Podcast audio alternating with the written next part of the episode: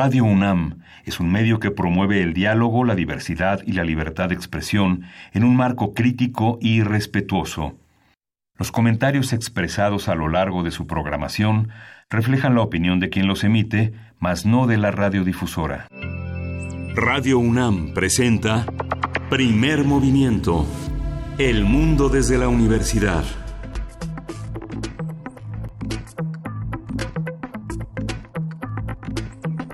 Hola, buenos días. Hoy es lunes 20 de mayo y son las 7.05 de la mañana en la Ciudad de México. Estamos en Radio UNAM en primer movimiento. Berenice Camacho, buenos días. Hola, ¿cómo estás? ¿Cómo estás, Miguel Ángel Quemain? Buenos días allá afuera a todos ustedes que nos sintonizan desde este momento, pues eh, con las buenas noticias de que volvemos a las actividades regulares, pues se levanta la suspensión de actividades tanto administrativas como académicas en esta universidad, así también en la Secretaría de Educación Pública, para lo que... Eh, eh, sugiere o para lo que significa este corte de actividades, este paro, bueno, esta suspensión de actividades durante los días jueves y viernes, bueno, pues regresamos, regresamos al menos desde la educación eh, pública, la educación básica y media superior también así el Instituto Politécnico Nacional. Regresamos todos a actividades el miércoles, este miércoles que viene, el gobierno de la Ciudad de México dará a conocer las medidas y protocolos para hacer frente a las emergencias ambientales y pues bueno, que no nos vuelva que no, los, no nos vuelvan a tomar eh, con una mano adelante y otra atrás. Estaremos pendientes al miércoles que se publiquen pues los pasos a seguir, la propuesta que da la jefa de gobierno de la Ciudad de México, Claudia Sheinbaum, y pues bueno, algo que tiene que ser un tema central con los recursos, sobre todo los recursos, además de eh, hay, hay buenas buenas ideas, hay, debe haber, eh, pues eh, la planeación necesaria, pero sin recursos esto no se puede concretar y es importante para su operatividad, Miguel Ángel. Sí, justamente, y bueno, muchas noticias el fin de semana, muchas noticias relacionadas con con la prensa que iremos viendo a lo largo del, del programa. Iremos comentando. Esta semana cumple 70 años la Escuela de Periodismo Carlos Septién García, que fue eh, hace algunas semanas marcada por esta separación de su director académico acusado en el en el este contexto del Me de acoso sexual, pero bueno, 70 años de una labor periodística, de una labor de enseñanza ininterrumpida que vale muy mucho la pena señalar. El próximo jueves celebrarán en la sede del IMER estos 70 años con una serie de conferencias en torno al estado del periodismo. Y bueno, no, no podemos dejar pasar en este tema del medio ambiente que el primer y segundo tribunal colegiado en materia administrativa dieron la razón a ocho comunidades de Puebla, Morelos y Tlaxcala que se oponen al proyecto integral Morelos y ordenaron a los jueces que acepten el amparo que interpusieron en febrero pasado contra la consulta ciudadana efectuada por el gobierno federal para resolver sobre la viabilidad del programa integral Morelos ante la posibilidad de que se hayan violentado sus derechos. Esta resolución es muy importante, bueno, porque significa reconocimiento judicial para los pueblos de Huesca, Jantelelco, Amayuca, Amilcingo, Santa María Zacatepec, San Damián, Texoloc, San Jorge Tezoquipan y San Vicente Xiloxitla contra el desechamiento de los amparos que promovieron el pasado 18 de febrero los abogados del gobierno federal. Y bueno, nos vamos a eh, nos vamos nos vamos a, a Todavía no nos vamos a música. A esto hay que agregar a... a esto a esto hay que agregar si nos vamos, bueno, ya nos vamos a música, ¿no?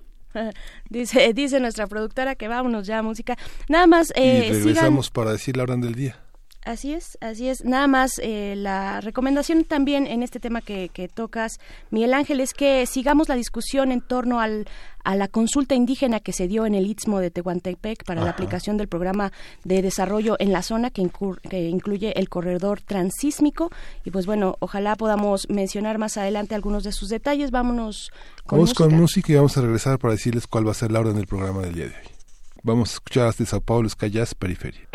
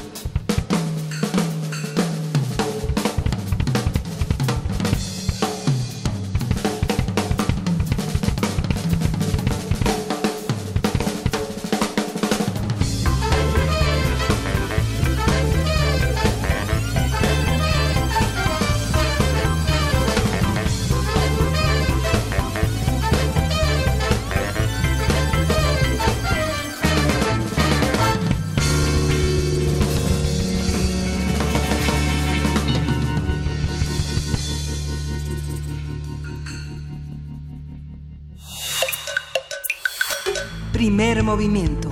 Hacemos comunidad. Estamos de vuelta aquí en primer movimiento. Muchas gracias por sintonizarnos a través del 96.1 de FM. Les invitamos a comentarnos en nuestras redes sociales, pues cómo amanecen, cómo les pinta este inicio de semana y este lunes, este lunes 20 de mayo, arroba P Movimiento en Twitter y Primer Movimiento UNAM en Facebook. Y pues bueno, hoy tenemos un día interesante y cargado de temas, de temas, eh, algunos afortunados, otros no tanto, después de el debate, el debate de Puebla, pues estaremos el debate de las elecciones de Puebla, las elecciones a gobernador, unas elecciones extraordinarias después de eh, pues el contexto tan complicado en el que se encuentra aquel estado. Pues bueno, ¿con qué vamos a arrancar, Miguel Ángel? Pues vamos a tener una una este en la nota nacional vamos a tener en la, en la, en la nota del día justamente el debate para la gobernatura de Puebla. Vamos a contar con el comentario de Aranzazu Ayala, reportera del portal Lado B, un debate interesante de casi dos horas conducido por dos periodistas de una manera incisiva, brillante, eh, eh, enrolando a cada uno de los candidatos a hablar de lo que a los poblanos les importa.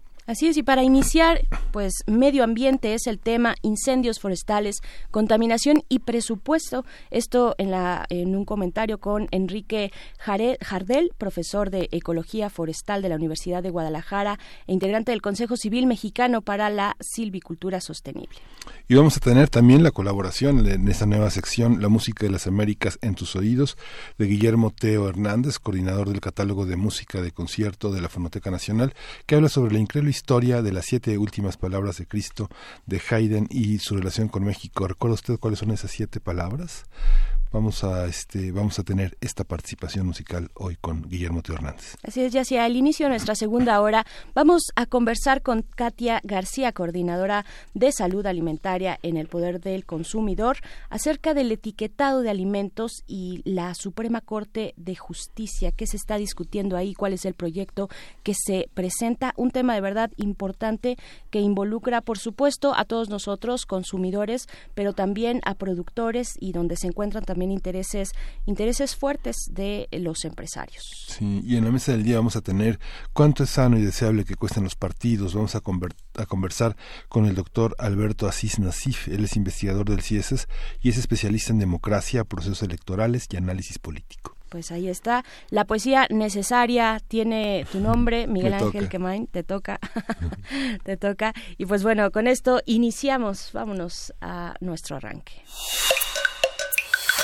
Primer movimiento. Hacemos comunidad. Lunes de Medio Ambiente. Del 1 de enero al 16 de mayo de 2019 se han presentado 5.106 incendios forestales en 32 entidades del país que han afectado una superficie de 242.485 hectáreas. De esa superficie, el 94% corresponde a arbustos y pastizales y el 6% a árboles. Las entidades que han presentado el mayor número de incendios en ese lapso son el Estado de México con 1.336, Michoacán con 549, Ciudad de México con 468, Puebla con 324 y Chiapas con 297. De acuerdo con el Centro de Ciencias de la Atmósfera de la UNAM, estos incendios han provocado una atmósfera regional altamente cargada de compuestos orgánicos volátiles y material particulado menor a 2.5 micrómetros, son las llamadas moléculas PM2.5. La semana pasada, funcionarios de la Secretaría del Medio Ambiente reconocieron que debido a un recorte presupuestal tuvo que ser suspendido el programa de empleo temporal de brigadistas, pero aseguraron que esta situación no ha afectado al combate de los incendios. Creada en abril de 2001, la Comisión Nacional Forestal es un organismo público descentralizado cuyo objetivo es desarrollar, favorecer e impulsar las actividades productivas de conservación y restauración en materia forestal. También participar en la formulación de planes, programas y en la aplicación de la política de desarrollo forestal sustentable. A partir de las notas sobre la relación entre los incendios y la reducción del presupuesto de la CONAFOR, hablaremos sobre las causas que pueden que puede haber que pueden haber causado estos incendios, qué sabemos de la contaminación que han provocado y cómo podemos actuar para evitar futuros eventos. Para ello nos acompaña en la línea Enrique Jardel, profesor de Ecología Forestal de la Universidad de Guadalajara y miembro del Consejo Civil Mexicano para la Silvicultura Sostenible. Le damos la bienvenida bienvenida. Eh, Enrique Jardel, muy buenos días. ¿Qué tal? Muy buenos días. Gracias, pues. Eh, eh, acerca, yo creo que sería interesante y bueno, primero saber las causas de esta situación, de esta gran cantidad de incendios que nos llevaron, pues, a la contingencia ambiental, al menos, al menos aquí en la Ciudad de México, pero también en Jalisco, también en otros estados del país. ¿qué, ¿qué, sabemos realmente de qué, cuáles son las causas de esta, pues, de esta serie de incendios? Bueno, las, las causas de los incendios son este, eh, múltiples. Eh, hay que decir que no se necesitan demasiadas eh, igniciones para que haya muchos incendios. Basta con que se encienda un punto en el en el bosque para que de, unos cuantos centímetros cuadrados pueda extenderse a, cientos o miles de, hectáreas. Y las causas, bueno, eh, según las estadísticas oficiales, pues la mayor parte de los incendios son eh, causados por actividades humanas, se habla de más de, del 90%, ¿sí?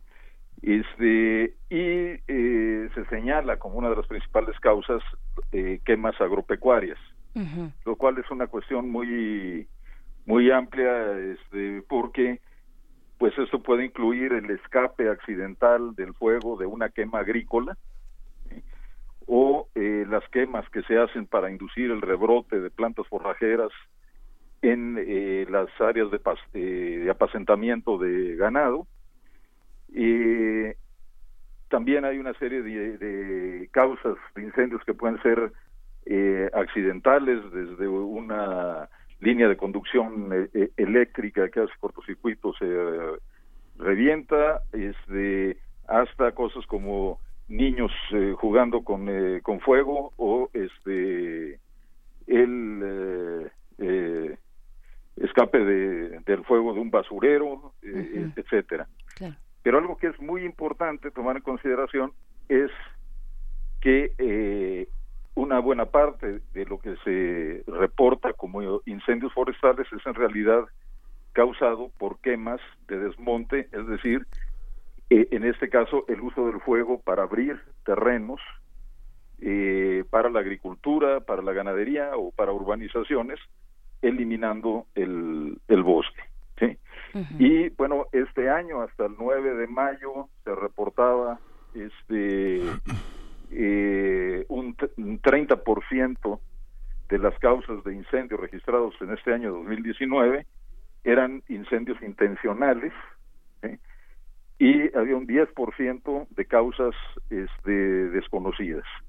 Y hay que añadir también que este, eh, hay incendios que, tienen causas naturales como la caída de, rayos o también actividad volcánica. Eh, hubieron incendios registrados justamente con la actividad volcánica del Popocatépetl. Entonces hay una variedad de, causas de los incendios. Hay una hay un protocolo para abordar todos desde un punto de vista federal, estatal, municipal que este que, que funcione de manera coordinada, que sea una, una, una manera de combatirlos. Es, este son nada más bomberos los que apagan incendios. Este, no, hay eh, eh, protocolos y hay eh, lo que se llama un sistema de manejo de, incidentes para el combate de incendios, en el cual hay colaboración entre distintas organizaciones, desde, desde CONAFOR hasta las brigadas estatales de incendios o brigadas locales que pueden ser de comunidades, etcétera. Hay, hay un sistema que está establecido justamente cuando hay un incendio grande que implica eh, la intervención de personal de distintas eh, eh, brigadas de combate de incendios. Claro, ¿y cómo leer esta crisis reciente que pues todavía estamos sorteando? ¿Cómo leerla? ¿Cuáles son, digamos, tendremos que empezar a, buscar responsabilidades. Se habla de un recorte presupuestal. Eh, también, bueno, se habla de distintas medidas, eh, al menos a nivel federal, que pudieron haber eh, pues contribuido a tener esta situación ambiental que vivimos hacia la semana pasada. Bueno, mire, hay que considerar una, una cosa que es importante. Ahorita que están hablando, bueno, de una, una crisis. Hay, eh, en realidad, este año de 2019 no es necesariamente un año eh, atípico en cuanto a la incidencia de incendios. Okay. Todos los años ocurren incendios forestales. La superficie promedio anual que se ha quemado en México en los últimos 30 años anda alrededor de las 230 mil hectáreas. Entonces, bueno, varía esa, e, esa eh, cantidad de, hectáreas. Al 9 de, mayo, eh, eh, Conafor estaba reportando alrededor de 160 mil hectáreas. Ahorita esa cifra ya ha subido a más de 200 mil, cerca del promedio de los últimos 30 años. Estamos en un año sí muy seco y muy caliente, ¿eh? y todavía nos falta una buena e, este, parte de la temporada de incendios. Todavía eh, en la mayor parte del país tenemos un mes más para, e, e, este, para incendios. Eh, si, si bien es eh, un problema importante y ha habido una incidencia de incendios relativamente alta, también hay que decir que este año eh, han llamado mucho la atención porque se ha quemado cerca de las ciudades grandes, se ha quemado alrededor de la Ciudad de, México y en Guadalajara y esto ha disparado la declaratoria de contingencias ambientales por la contaminación atmosférica. Entonces ha habido incendios muy visibles. Otros años han ocurrido incendios este, grandes en otras partes del país, pero cuando están lejos de las ciudades, quizás no se les hace mucho caso y esto es eh, importante tomarlo en cuenta porque eh, lo que pasa es que cuando hay años en los cuales el problema de, incendios es muy visible, entonces se empieza a discutir el tema. Después vienen años en los cuales los incendios están lejos de las ciudades o las condiciones del clima eh, fueron eh, más húmedas y entonces se olvida el problema de los incendios y, se dejan de hacer las cosas que se venían haciendo para tratar de atender esta esta cuestión. Entonces e, este es un año en el que los incendios han sido muy visibles y que han afectado pues sí la calidad del aire de la capital del país y de otras ciudades grandes como Guadalajara y entonces esto ha llamado la atención de los medios. Y hay que decir también que ha sido eh, esto utilizado también políticamente y entonces tenemos declaraciones de, de, diputados, de políticos de distintos partidos, pues eh, señalando que el gobierno actual no está haciendo su trabajo. Entonces ha habido un manejo político de la de, la situación. Por ejemplo, se señalaba que este en el sexenio de, Felipe Calderón se invirtió mucho más en combate de incendios y sí había un presupuesto que era más del doble que el que se tiene actualmente, pero eh, en, ese, eh, en ese sexenio, en 2011, tuvimos eh, la mayor superficie afectada por incendios de los últimos 30 años en el año 2011 cuando se quemaron 950 mil hectáreas. ¿De, qué depende entonces? No, es que eh, había señalado, el presupuesto que había manejado Calderón eran 6.300, 6.320 y tantos millones contra los 2.700 millones que tenía la, administración actual, de los cuales había como un porcentaje de sueldos que se, no de sueldos, sino de contribuciones por honorarios que se les daba a los comuneros como una especie como de paliativo, de estímulo para que evitaran la, eh, el, este, cuidaran las áreas delimitadas, fueran vigilantes en los bosques, a los propios comunitarios que cuidan de los bosques, ¿no? Esta, digamos, era, la, era la, dinámica en la que Calderón cuestionaba la, actual, eh, el actual gobierno federal, ¿no? Sí, bueno, se, se, estaba eh, este, cuestionando eso y sí, efectivamente ha habido un eh, recorte presupuestal y este eso parece una constante cada cambio de sexenio en, áreas como eh, incendios forestales de repente el presupuesto eh, disminuye este hay una eh, situación también que hay que reconocer el, la capacidad para prevención y combate de incendios ya había sido afectada por recortes de presupuesto y personal desde el sexenio pasado y entonces este está haciendo un recorte sobre el recorte ¿eh? Este que sí merma la, la, capacidad de, acción. Sin embargo bueno se están combatiendo los incendios forestales y el problema es que se dejan de hacer actividades de prevención este, física que quiere decir proteger áreas con acciones de manejo de los combustibles forestales, esto es de la biomasa de plantas, que es lo que se enciende en, en, un incendio, eh, y eso pues eh, nos lleva a plantear que en realidad lo que se necesita es implementar estrategias de manejo del fuego, que eh, hay que decirlo es un componente de la dinámica de muchos ecosistemas, y que no puede ser exitosa una eh, política de incendios basada únicamente en la asignación de presupuesto para combate. Y ahí tenemos el, el ejemplo o el, caso de los Estados Unidos, donde se invierten eh, miles de millones de, dólares en combate de incendios. Este, simplemente entre 1995, bueno, en 1995 en Estados Unidos aplicaban 600 millones de dólares a combate de incendios el servicio forestal. Eh, para 2015 estaban aplicando 3 mil eh, este, millones de dólares y sin embargo tienen cada vez más incendios muy grandes, muy intensos y muy difíciles de controlar. Entonces, eso nos lleva a preguntarnos si es un problema de presupuesto asignado a combate, lo que se necesita, o hay otras cosas que tienen que ver más bien con el manejo de los bosques en general y con la gestión del territorio. Y esta es una, una de las cuestiones clave que deberían de estar a discusión en este momento. Claro, y en ese sentido también algo que ha sonado mucho en estos días es esta cuestión de la práctica de desmonte que pueda ser o también de los de la frontera agropecuaria, el uso de suelo que pueda ser incentivado de alguna manera por el por el gobierno eh, pues para ampliar estos límites agropecuarios. Eh, me parece que son hasta cinco mil pesos eh, este pues esta, este bono que se da para para para hacer esta práctica. ¿Cómo, cómo qué, qué, significa? ¿Cómo cómo está regulado?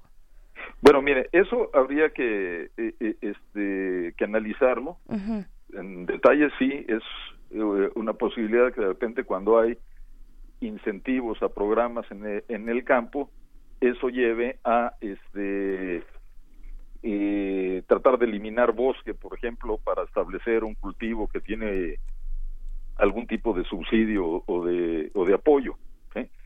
eh, pasó con eh, un tiempo con el Procampo, por ejemplo, que eh, en algunas áreas empezó a, a, desmontar justamente para tener terreno que este, meter a, al apoyo de Procampo, ¿sí?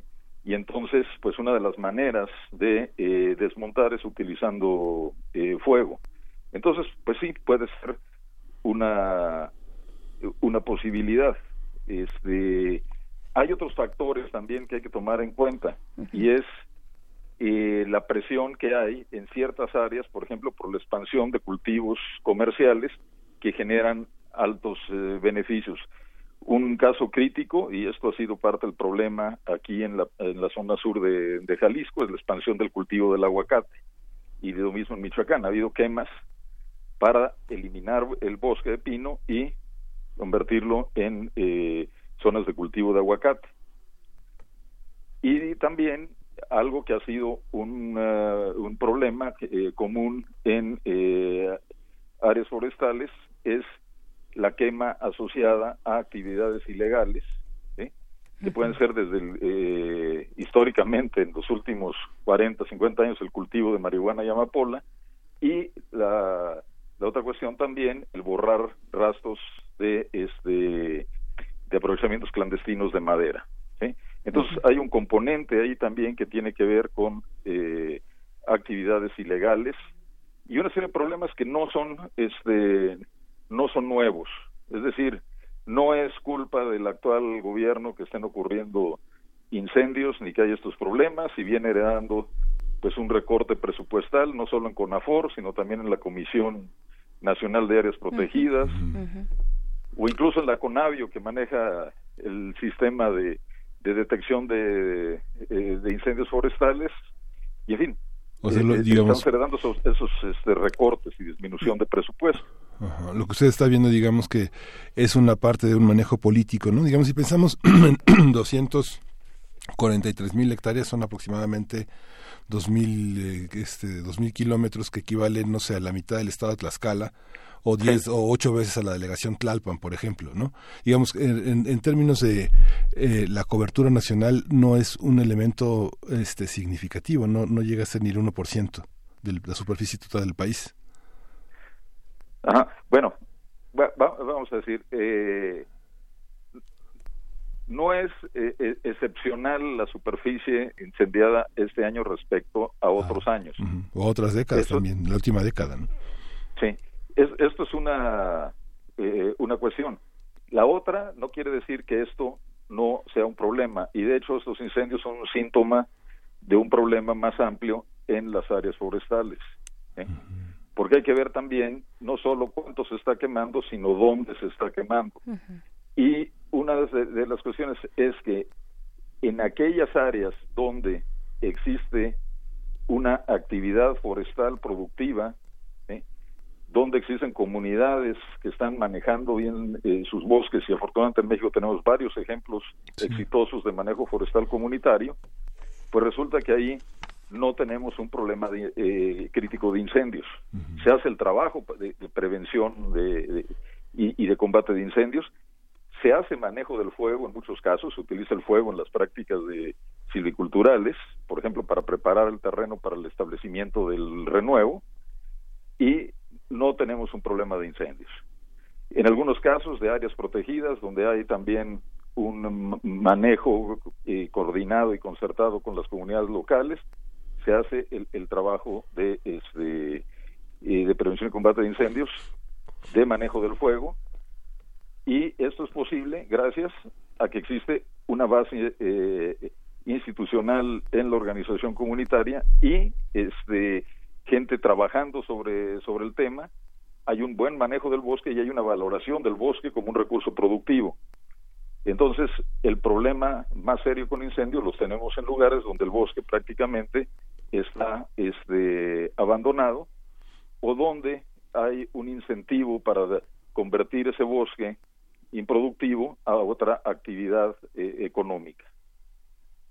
Claro, acerca de las reglas, de los lineamientos para el uso, para determinar las fronteras agropecuarias, ¿qué, qué se puede hacer? ¿Qué puede hacer la autoridad?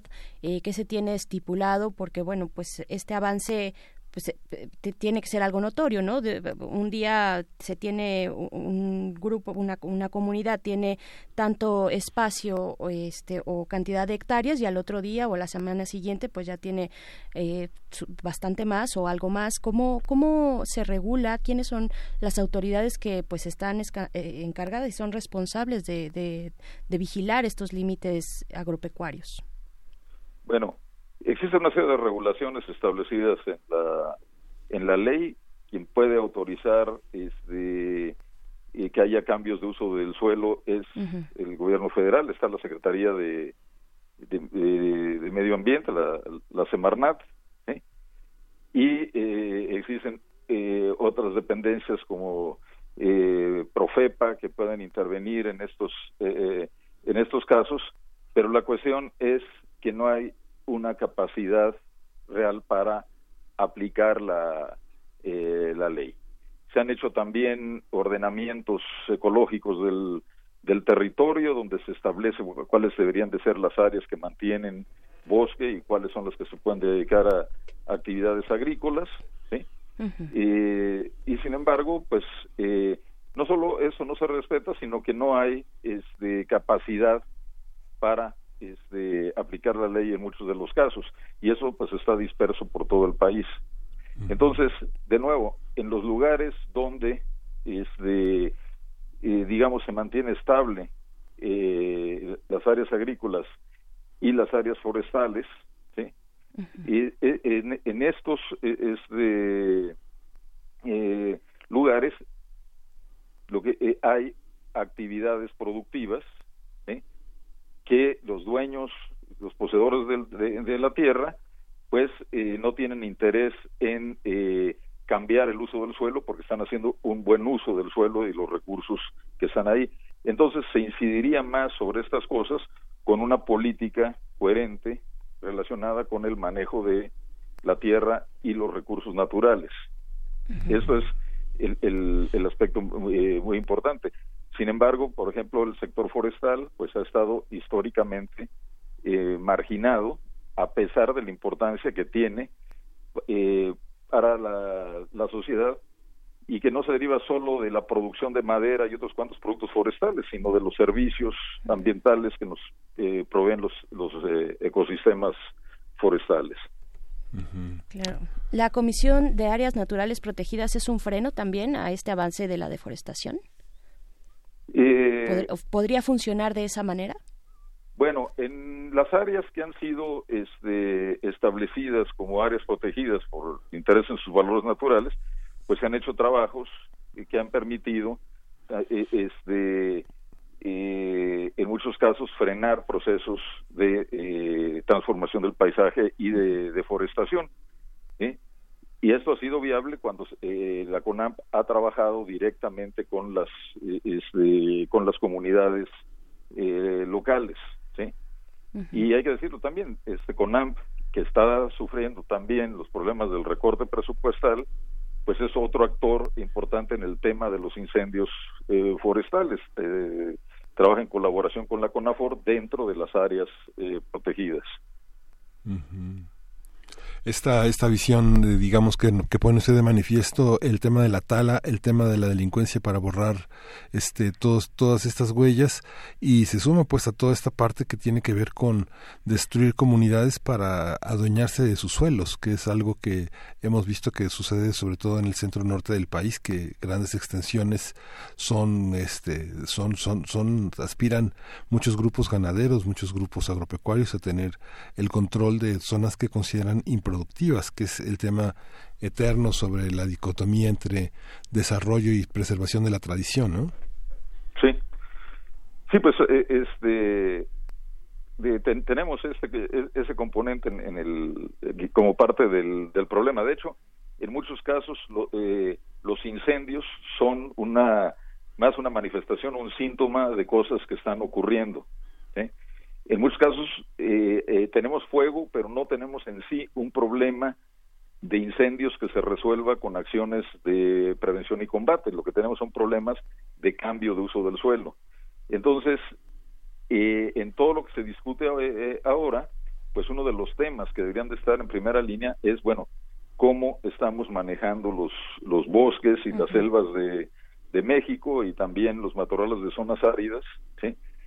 Y qué este, implica eso y por qué en muchos casos hay gente que prefiere eliminar esos ecosistemas eh, forestales y reemplazarlos por otro eh, tipo de actividad eh, este, productiva. Y está el tema también, bueno, cuál es nuestra capacidad para aplicar la, la, ley, ¿sí? Sucede con los incendios como en muchas otras cosas en, en este país que hay una situación de, de impunidad, pero también de falta de capacidad para aplicar la, la ley. Hay un componente, eh, aquí hay que decirlo, relacionado con estas actividades este, eh, ilegales, y eso requiere otra, otra estrategia que no se va a resolver tampoco con programas de plantación masiva de arbolitos frutales o maderables, donde sean. Necesitamos una política coherente de gestión de los recursos naturales de este país.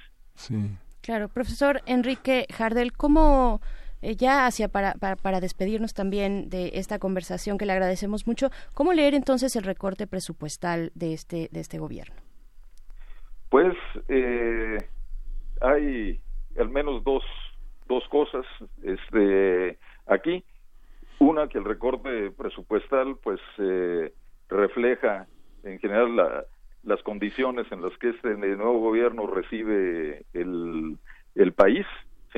Y ya pues es seguir una tendencia de, recortes de personal y de presupuesto, ¿sí? Eso es una, una parte. La otra también es cuando se hacen los recortes, pues cuáles son los temas a los cuales se les da este, eh, prioridad algunos programas o áreas sobre, sobre otras y lo que refleja este recorte como los que han ocurrido anteriormente en otros gobiernos es que al tema del medio ambiente, los recursos naturales y en particular a los bosques y a las áreas protegidas se les da muy poca importancia. O sea, no se reconoce la importancia que tienen, entonces se piensa que son espacios ah, donde no hay problema para recortar eh, personal y este y presupuesto. Yo creo que ha sido pues una mala estrategia la que se ha eh, seguido. También ha habido un esfuerzo muy grande de muchos años para consolidar eh, cosas como la CONAFOR y, y la CONAMP. Hemos tenido resultados exitosos en el tema de incendios en muchas partes de, del país que han sido ampliamente reconocidos, ¿sí? También avances en la gestión de las áreas protegidas, desde luego en el manejo forestal comunitario, pero estas cosas son de repente ignoradas y de repente salimos con programas a los cuales se le asigna más eh, presupuesto y que no tienen que ver con una política coherente de manejo de los recursos naturales, sino con la idea de que el problema se resuelve plantando arbolitos. Pues bueno, ahí está. El pues, maquillaje el, maquillaje. Pues le agradecemos mucho, profesor Enrique Jardel, profesor del Colegio de, Ecología eh, Forestal de la Universidad de Guadalajara, miembro del Consejo Civil Mexicano para la Silvicultura Sostenible. Pues muchas gracias por conversar con nosotros esta mañana. Ok, no, pues al contrario, muchas gracias a ustedes por dar la oportunidad de participar en, en este programa. Gracias. Gracias. hasta pronto. Pues vámonos con música, vamos a escuchar de Bob Marley esta jungla concreta.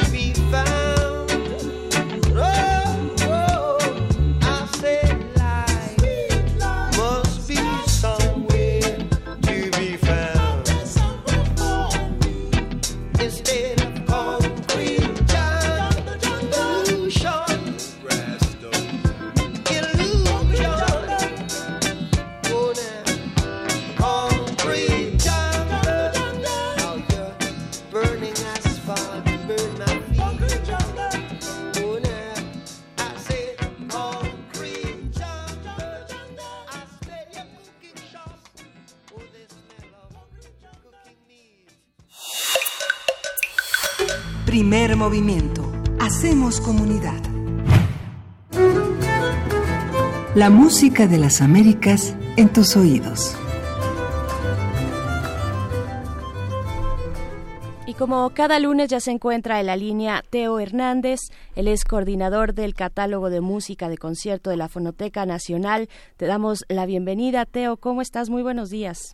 Muy buenos días, Berenice. Muy buenos días, Miguel Ángel. Pues aquí esperando esta esta esta sección y dándoles las gracias por este espacio que le dan a la Fonoteca Nacional en Radio UNAM. A ti, Teo, muchas gracias. A ti, Teo, porque lo disfrutamos mucho y en esta ocasión para hablar sobre esta historia, esta increíble historia de las siete últimas palabras de Cristo de Haydn y su relación con México.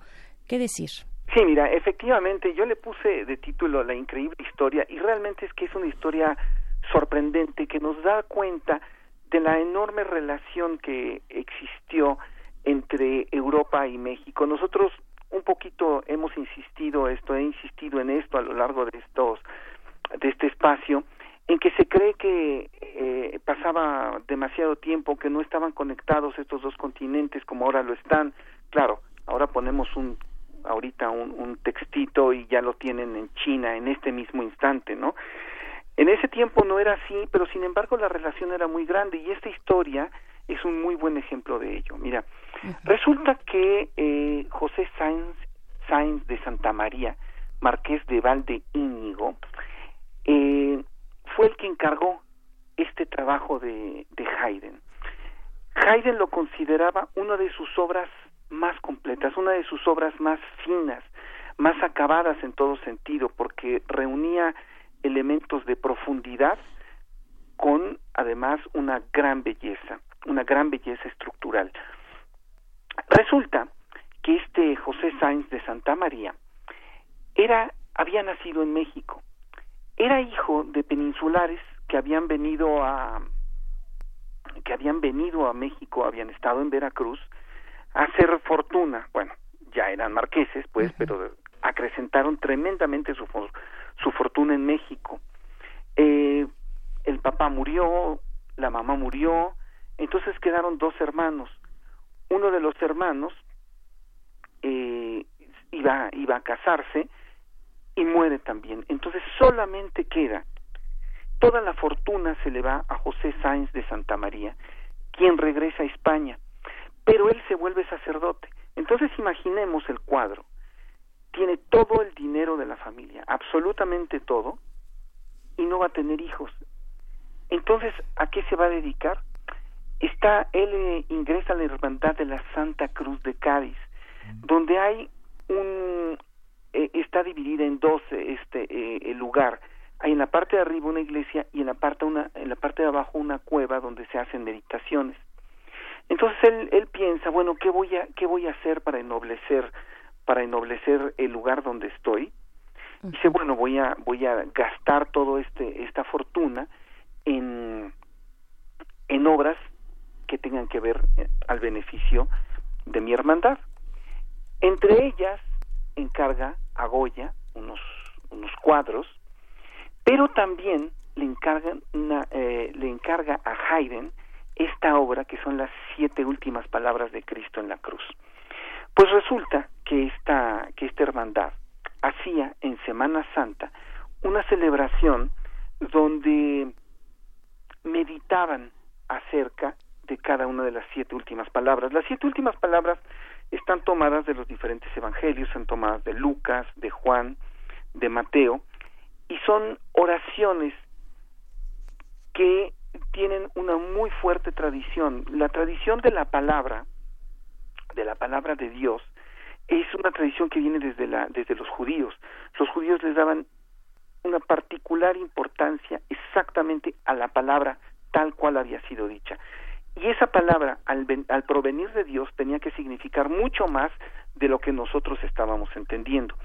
Como se tomaba esta, estas frases, se creía que eran exactamente lo que había dicho Cristo, pues eh, se les tenía una reverencia particular y daban para una meditación teológica muy profunda y muy grande.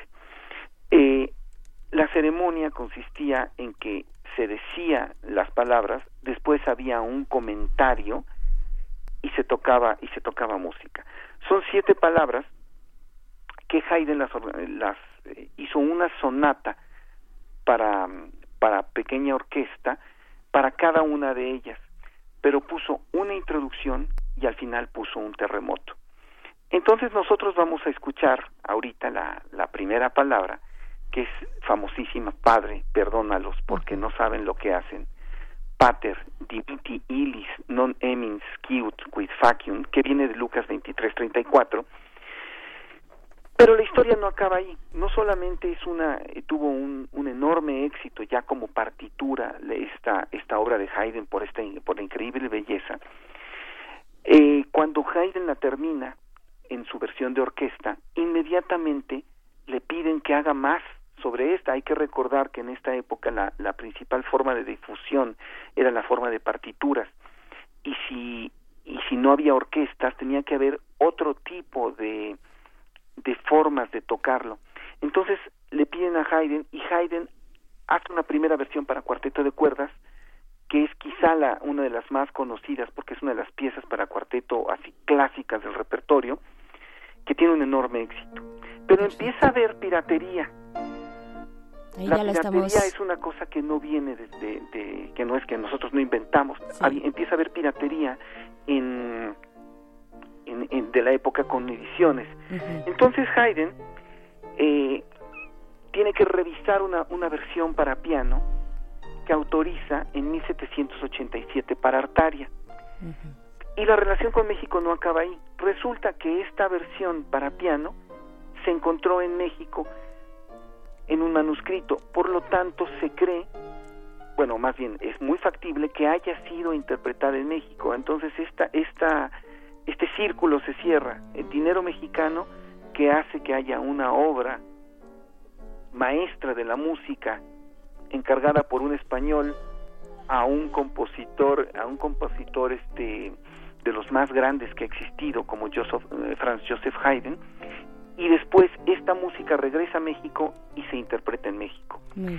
La, vamos a oír dos fragmentos. el primero es el, el Padre Perdónalos en la versión para piano de 1787, en tocada en un pianoforte, esto es, en un instrumento de la época, por Yaroslav Tuma. Muy bien, que es la que ya estamos escuchando de fondo. Vamos, vamos a escucharla y regresamos.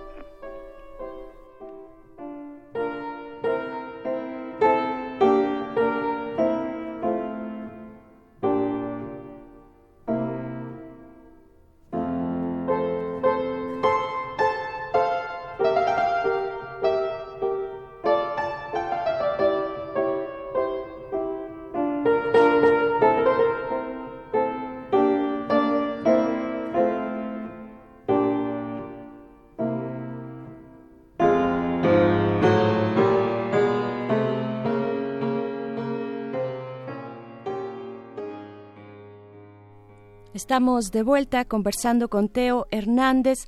Teo, ahí está esta propuesta, esta versión eh, de Haydn que nos compartes, pero queremos escuchar también una segunda parte, un segundo material. ¿De qué, de qué se trata? ¿En qué consiste? Se trata de la última parte que hizo Haydn de para completar para completar esta esta serie de piezas. Nada más comentar que tuvo tanto éxito la pieza que algunas eh, personas le pusieron, le agregaron el coro, un coro cantando las siete últimas palabras.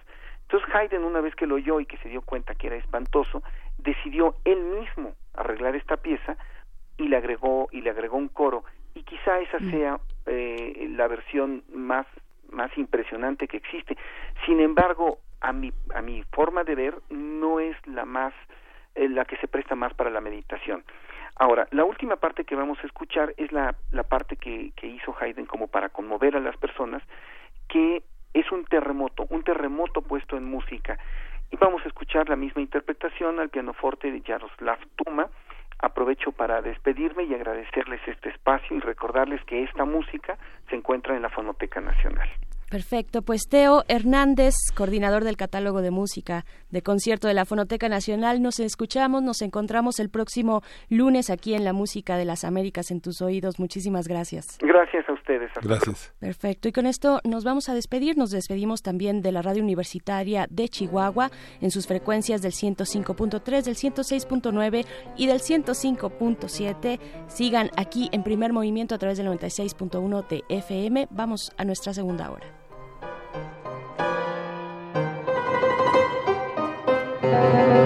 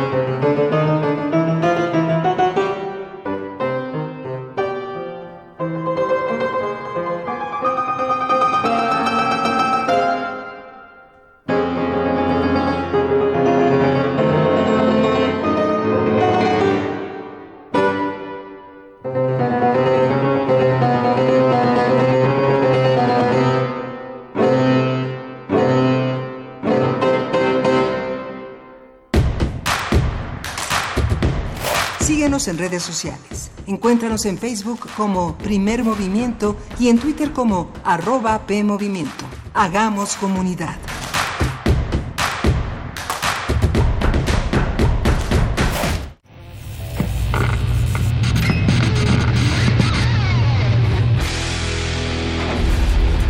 Por cortesía de cuando el rock dominaba el mundo, un minuto de...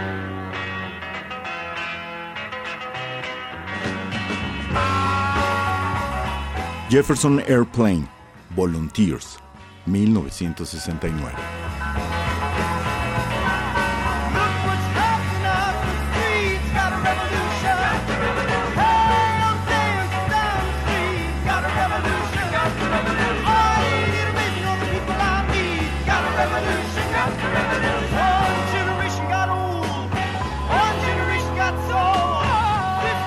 Escúchanos todos los viernes a las 18.45 horas por esta frecuencia, 96.1. Radio UNAM, Experiencia Sonora.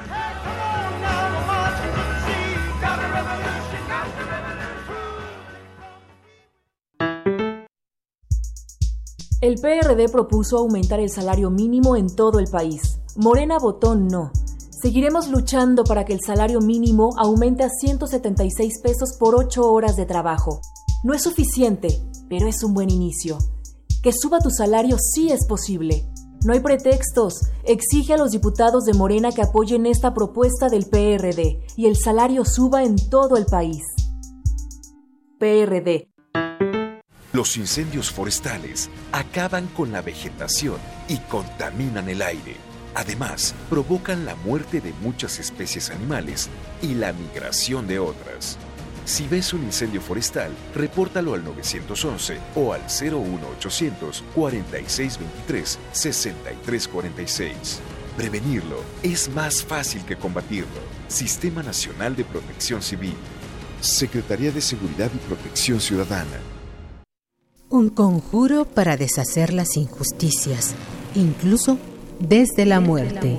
Lo usaban los más desvalidos en el mundo grecorromano. Y hoy, de ficciones, del tártaro a los elíseos, conoce la historia de un grupo de mujeres asesinadas y arrojadas al inframundo que luchan hasta encontrar su verdadero lugar.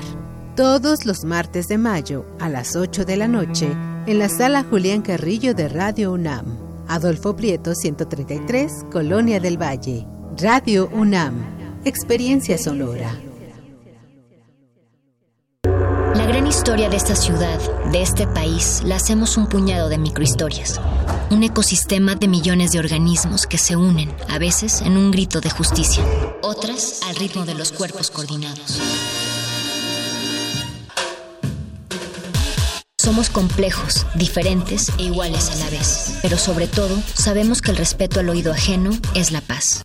Manifiesto. Cada cuerpo es una revolución. Miércoles 21 horas por resistencia modulada 96.1 de FM. Radio UNAM. Experiencia sonora.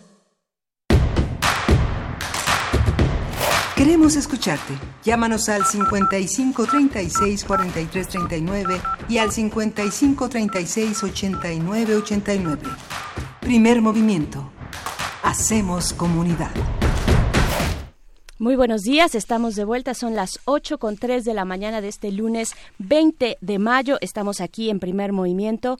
Miguel Ángel Quemain, buenos días. Hola, buenos días, Berenice Camacho. Y bueno, ya pasamos una hora interesante. Estuvimos hablando con Guillermo Teo, que es, eh, eh, trabaja en la Fonoteca Nacional como parte de los resguardos de este enorme patrimonio para escuchar estas siete palabras eh, Die letzte Words de eh, Joseph Haydn, escrita en 1787 y que forma parte de un repertorio que ya es nuestro también en la versión para piano de la que comentó eh, Guillermo Teo. Y tuvimos una, una, una primera eh, intervención interesante, Berenice. Así es, y pues bueno, lo que sigue para la esta para esta hora que inicia, pues vamos a conversar con Katia García, coordinadora de salud alimentaria de El Poder del Consumidor. Vamos a platicar con ella acerca del etiquetado de alimentos y el proyecto que se encuentra en la Suprema Corte de Justicia. Vamos a ver de qué se trata y pues nos queda todavía mucho por delante. Damos la bienvenida a quienes nos sintonizan a través de la radio Nicolaita que transmite allá en Morelia en el 104.3 de la Universidad Michoacana de San Nicolás de Hidalgo. Les mandamos saludos, abrazos, coméntenos en redes sociales cómo amanecen allá en Morelia, mándenos eh, pues sus comentarios, sus postales sonoras, lo que quieran compartir con la audiencia de primer movimiento eh, y pues bueno, estaremos con ustedes en la siguiente hora de 8 a 9 de la mañana. Y pues también les invitamos, les invitamos a como cada lunes a revisar los contenidos que nos ofrece la Gaceta Universitaria. En esta ocasión una, uno de los, eh, pues de los temas que retoma es el del sargazo en el Caribe mexicano. Y pues bueno, estaremos eh, pendientes, pendientes también de este tema que ya hemos tocado en diversas ocasiones. La semana pasada tuvimos una conversación muy, muy interesante. La pueden eh, buscar en, en, nuestro sitio de podcast, que es radiopodcast.unam.mx. Y ahora sí, pues vámonos con nuestra nota nacional, Miguel Ángel. Sí, después de escuchar, eh, por supuesto, a los Talking Heads, Don't Worry About the Government. Vámonos.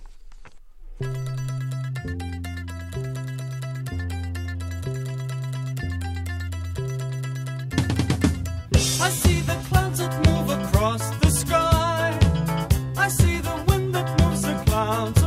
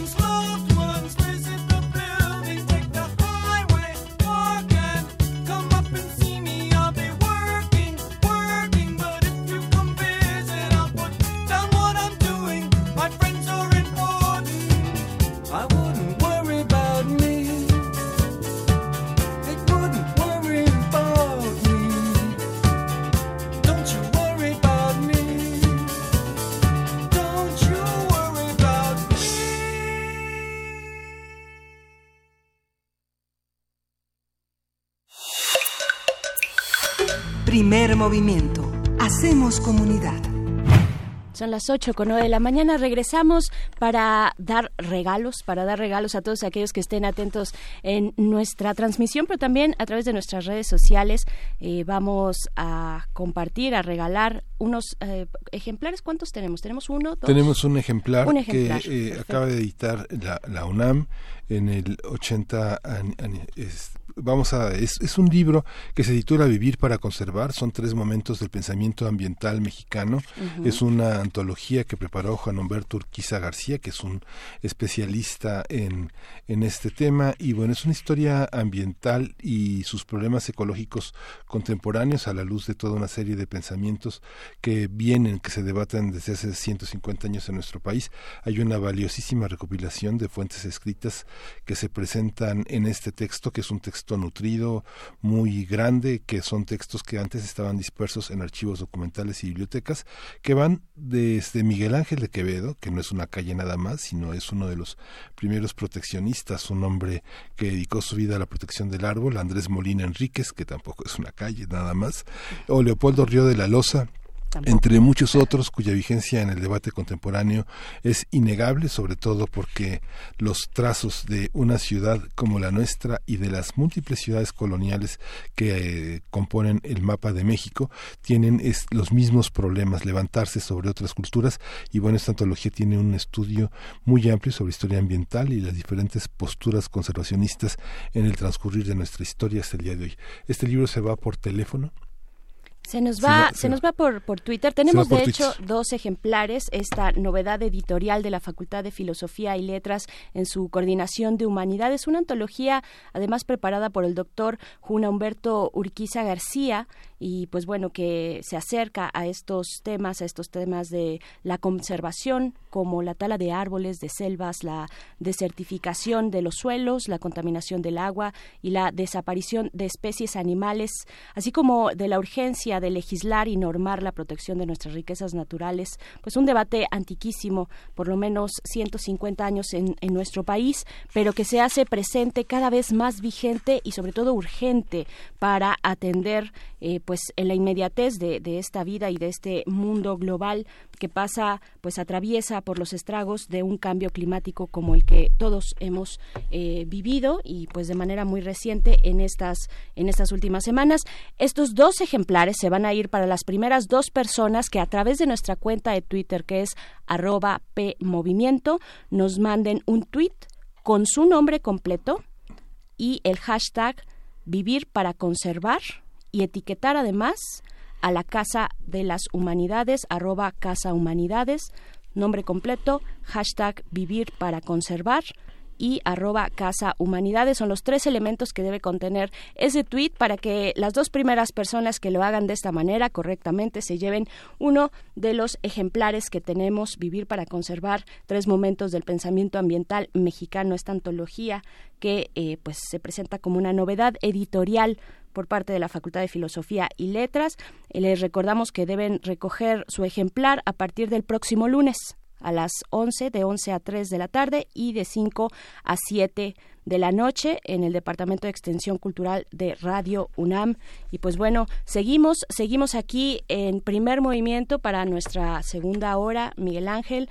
Muchos temas, al inicio platicábamos, al inicio de esta eh, transmisión, por ahí de las 7 de la mañana, pues platicábamos de eh, los distintos ángulos, los distintos ángulos de la consulta popular que presenta el nuevo gobierno para eh, la viabilidad de sus grandes proyectos, entre ellos, bueno, tú mencionabas la hidroeléctrica en eh, este, este gran proyecto en Morelos, pero también eh, pues hacíamos hincapié en que este domingo, el día de ayer, cul- culminó una segunda fase del proceso de consulta indígena en el, en el Istmo de Tehuantepec para la aplicación del programa de desarrollo de la zona, que incluye, como sabemos bien, el corredor transísmico.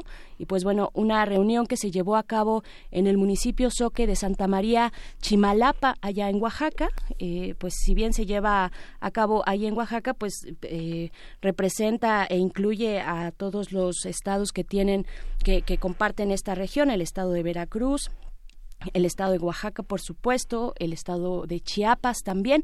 Fíjate que en ese sentido hay uno de, uno de los temas que se pusieron a la mesa eh, como de manera urgente es el- la cuestión de los conflictos agrarios y limítrofes entre estados. Eh, conflictos que llevan pues que tienen larga larga data eh, persisten desde hace muchos años entre los estados particularmente de Oaxaca y Chiapas estos conflic- conflictos limítrofes. La primera eh, fase de este proceso de consulta indígena del Istmo fue el pasado 30 y 31 de marzo los días que se llevó a cabo esta primera fase y pues bueno nos encontramos concluyendo la segunda fase. Hay que tomar bien el pulso de lo que está ocurriendo en estas consultas eh, también de cuáles son pues las metodologías que se están utilizando. El gobierno federal pone a través de su pues de la cuenta oficial del sitio oficial que es www.gov.mx ahí pueden encontrar el programa para el desarrollo del Istmo de Tehuantepec que hace hincapié en la consulta indígena para la creación del mismo Miguel Ángel. Sí, justamente como señalas, este, este peligro de los pro- pro- programas de desarrollo consisten en poner nuevamente la zona libre del transísmico una frontera maquiladora más para el país y que justamente se vincula con lo que señalábamos al inicio del programa, este primer y segundo tribunales colegiados en materia administrativa que le dieron la razón a ocho comunidades de Puebla, Morelos y Tlaxcala que se oponen al proyecto integral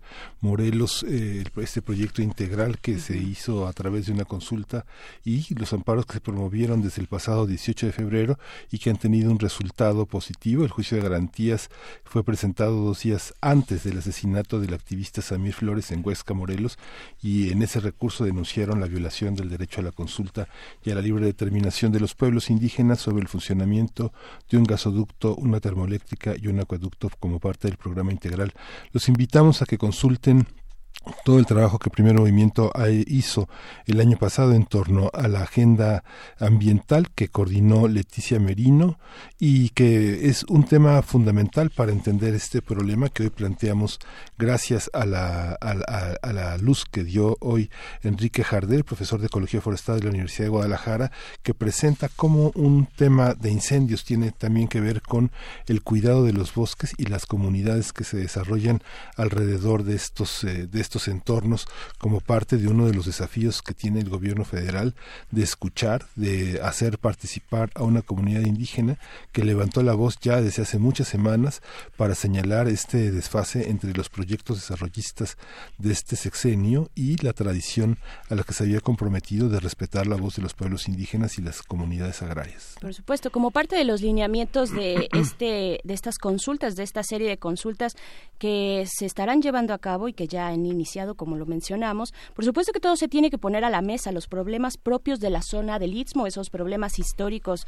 eh, que, sabemos y que hay que dar seguimiento, pero también al tipo, al tipo de consulta, a los parámetros, a los protocolos, a todos los mecanismos que incluyen eh, pues garantizar un- una, esta forma de participación eh, por parte de las comunidades originarias de los pueblos, su derecho a la participación en la toma de decisiones de asuntos pues tan importantes para, para su vida cotidiana, asuntos en lo relativo pues a, a cómo aprovechar sus tierras, sus territorios, los recursos naturales, sin dejar a un lado también la parte cultural, sus formas de organización, vaya, aspectos de verdad importantes de la vida comunitaria en nuestro país que no se pueden dejar de lado, que se tienen que, se tienen que tomar, eh, digamos, eh, con, con mucha calma, con mucho tiento, con, con mucha seriedad por parte del gobierno, del gobierno mexicano, ¿no? Sí, y bueno, vamos a escuchar mientras tanto una taxidermia de colmillos y garras que se titula Migo.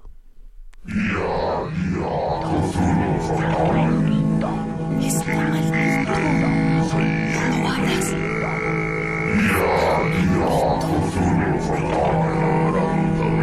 Está maldito. Está maldito. No lo abras. Está maldito. Abre.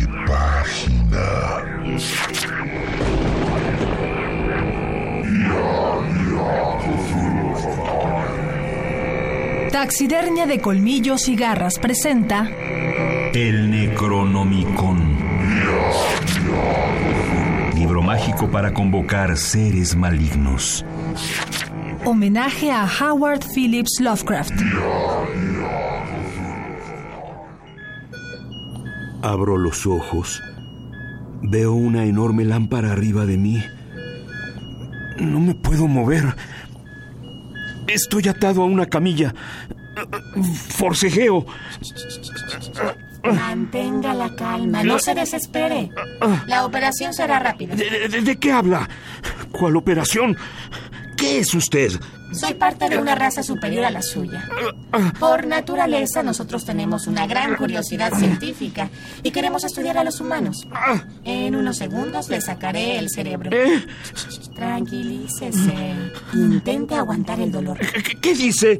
Déjeme ir. Déjeme ir. ¿Qué, qué hace con esa sierra? Voy a cortar un poco de su cráneo. Bueno, bastante. Pero relájese. Pronto todo acabará.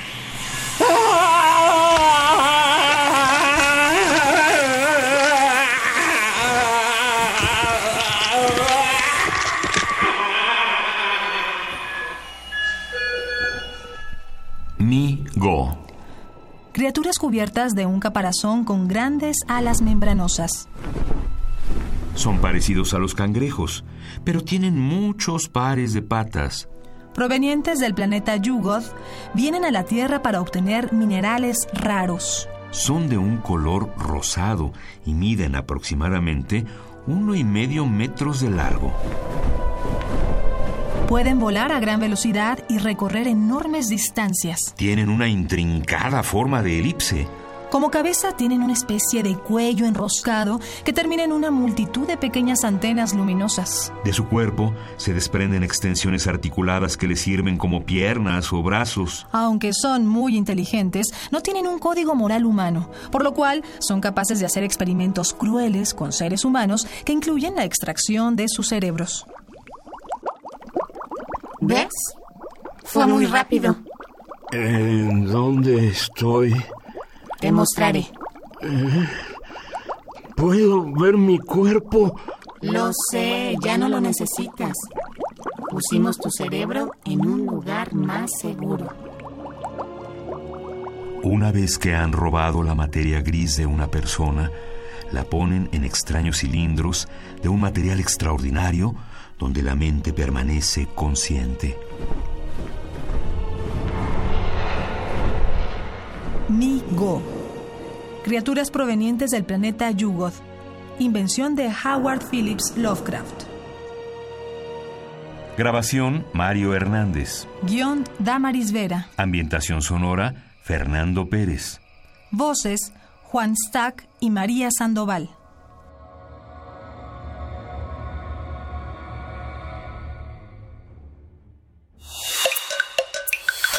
Primer movimiento Hacemos comunidad. Nota Nacional.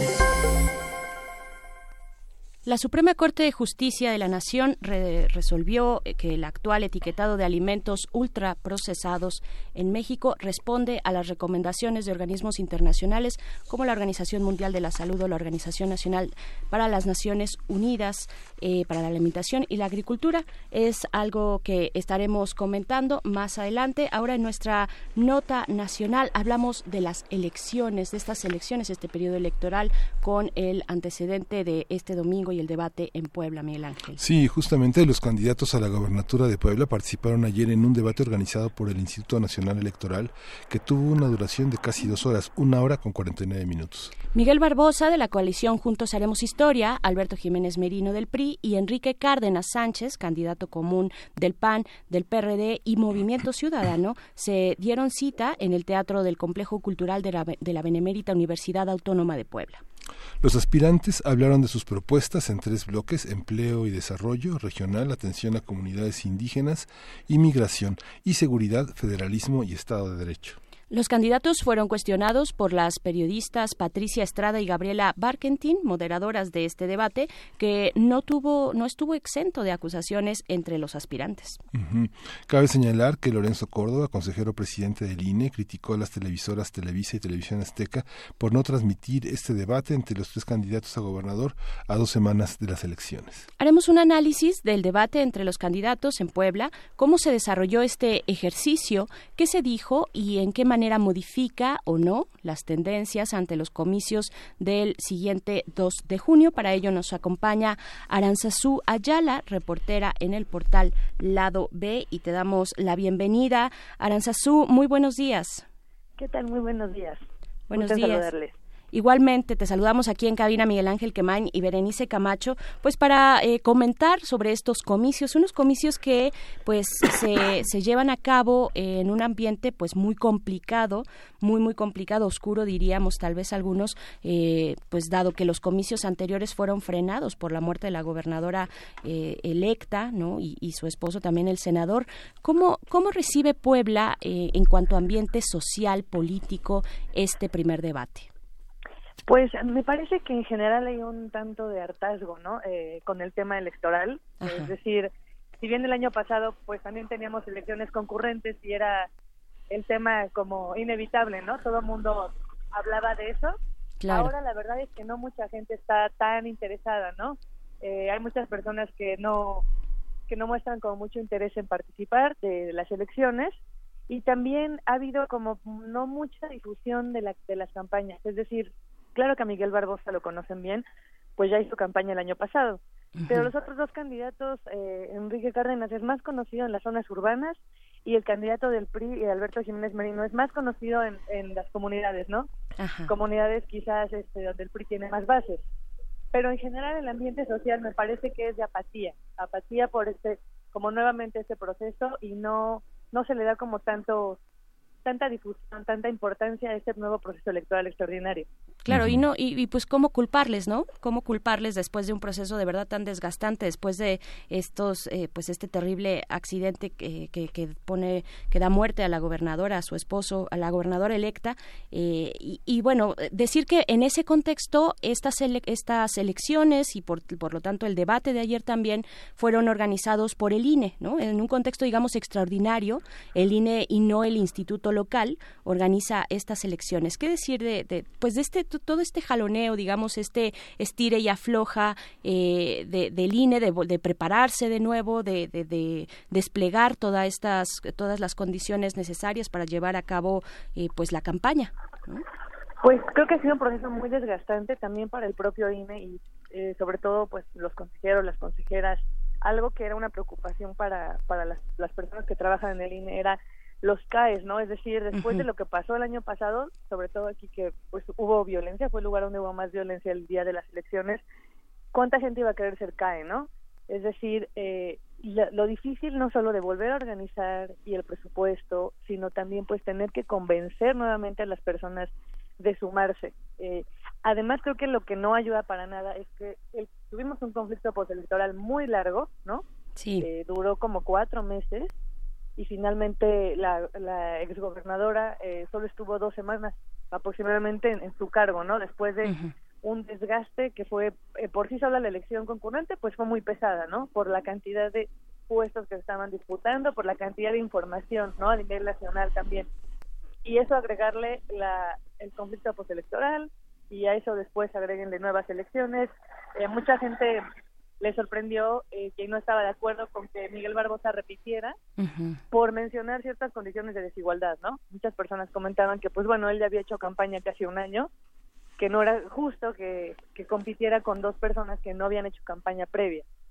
Entonces también está como que este cierto descontento en el marco también de algunas pues eh, movilizaciones en contra de ciertas autoridades eh, recién electas de Morena y, y pues eh, una reconfiguración del PAN, es decir, es un escenario como complicado y, y cansado sobre todo, cansado pues para todos los que están participando también en el proceso. Y me parece que también el hecho de que el INE sea quien se haya hecho cargo es responde pues a todas las de, denuncias y señalamientos de, de lo, lo ocurrido el año pasado con la violencia. Claro. La difusión, la difusión del debate estuvo en la, la, la planta, las plataformas del INE, en YouTube, en el INE México, en Facebook y en Twitter.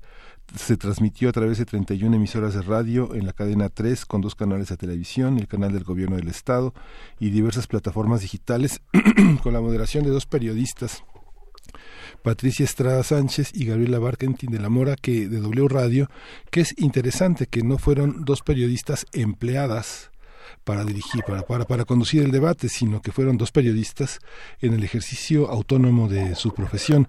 ¿Tú cómo, cómo viste la participación, el cuestionamiento que hicieron las periodistas frente al nivel de debate que manifestaron los candidatos? Eh, pues pareció la verdad que ellas estuvieron mucho más preparadas y ellas fueron las que traían datos duros.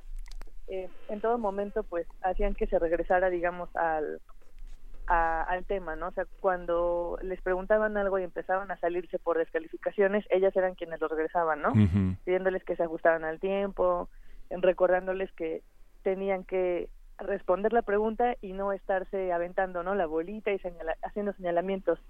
Pero en general los candidatos más bien estuvieron pues señal haciéndose eh, acusaciones y señalamientos, eh, no no tanto respondiendo las preguntas puntuales ni dando ni dando propuestas concretas, ¿no? Eh, la verdad es que en general fue un debate con mucha descalificación y muy pocas propuestas. Claro, hay que decirle a los candidatos que para eso ya está Twitter, ¿no? que ahí es el lugar donde pueden hacer ese tipo de cosas, eh, ag- agredir al vecino y, y lanzar este tipo de señalamientos. Tampoco, también es que se dio en un día muy complicado, ¿no? Digamos en términos generales de lo que estaba ocurriendo alrededor en el, en el horario en el que decidieron eh, realizar este debate, pues teníamos eh, pues este partido de fútbol entre América León, teníamos también el eh, pues el, fin de, de una tan tan popular como como Game of Thrones, no sé, como muchos elementos que desviaron un poco la atención. ¿Qué decir? ¿Tú crees que les que les que les pegó, que desgastó un poco el tema del debate Aranzazú? No sé si, y eso sí no, no podría asegurarlo, pero ¿por qué eligieron ese horario específicamente? No sé, ah, pareciera que lo habrán hecho para que menos gente lo viera, ¿no? Sí, Todavía. sí. Porque si de por sí la gente no está como tan empapada de ese espíritu electoral, ya está muy cansada, pues eso agregarle que el debate sea justo a la hora de otras, eh, como de otros eventos que la gente le, le gustan, eh, pareciera que es como de, bueno, vamos a ponerlo para que no lo vean, ¿no? O para que se interesen menos. Y creo que tampoco el debate, pues no creo que haya hecho un gran cambio en, es decir, en la decisión de voto de, de algunas personas, porque realmente no se presentaron las propuestas de campaña, ni las plataformas, ni los planes. Eh, fue básicamente eh, los candidatos de Morena y del PAN atacándose y un poco ignorando al del PRI y diciéndole a él que pues como que no contaba, ¿no? El del PRI tratando ahí de pues hablar un poco de, de su eh, de su línea pues de sus propuestas, pero tampoco tampoco hubo claridad, ¿no? No hubo datos duros eh, por parte de los candidatos, ¿no? No hubo cifras, no hubo propuestas, fue como más bien sí un golpeteo y pues no sorprendería que muchas personas si lo estaban viendo hubieran decidido dejarle dejar de verlo para ver otras cosas, ¿no? Claro. ¿Cuál, cómo, ¿Cómo nos puedes describir el perfil eh, de, para la audiencia, además que, que, nos sintoniza en otros estados de la República, en, aquí también en la Ciudad de México, el perfil sobre todo de los candidatos del PRI, de Alberto Jiménez Merino y de Enrique Cárdenas Sánchez, este eh, candidato en coalición con el PAN, PRD y Movimiento Ciudadano? Eh, ¿Cuál es su perfil? ¿Qué se dice de ellos? Eh, ¿Cuáles son, digamos, los elementos que tiene el electorado para poder eh, realizar su, su decisión? Eh, pues en, en, estos en estos comicios que se avecinan pues Enrique Cárdenas es un académico eh, él es economista también fue rector de la UDLAP hace tiempo también estuvo trabajando en el centro Espinosa Iglesias. Eh, él más bien se ha dedicado como a la investigación y tenía mucho trabajo anteriormente. Conjunto con sociedad civil eh, fue como fue un gran crítico de de la opacidad en, en los recursos y es, es, algo que ha seguido diciendo, ¿no? Que ha continuado con lo que de lo que ha continuado hablando. Uh -huh. Por otra parte, Alberto Jiménez Merino es eh, un, un prista, digamos, de las bases pristas, tiene casi tres décadas militando en el PRI y él él participó en el gobierno de Mario Marín, fue eh, fue titular de una secretaría, me parece, hace tiempo y ha, ha, mantenido un perfil bajo. No se, ha, eh, no se ha, digamos que, metido en escándalos mayores ni en mayores polémicas. Y su campaña, pues, es muy. Eh, es decir, acá, eh, su campaña es como muy.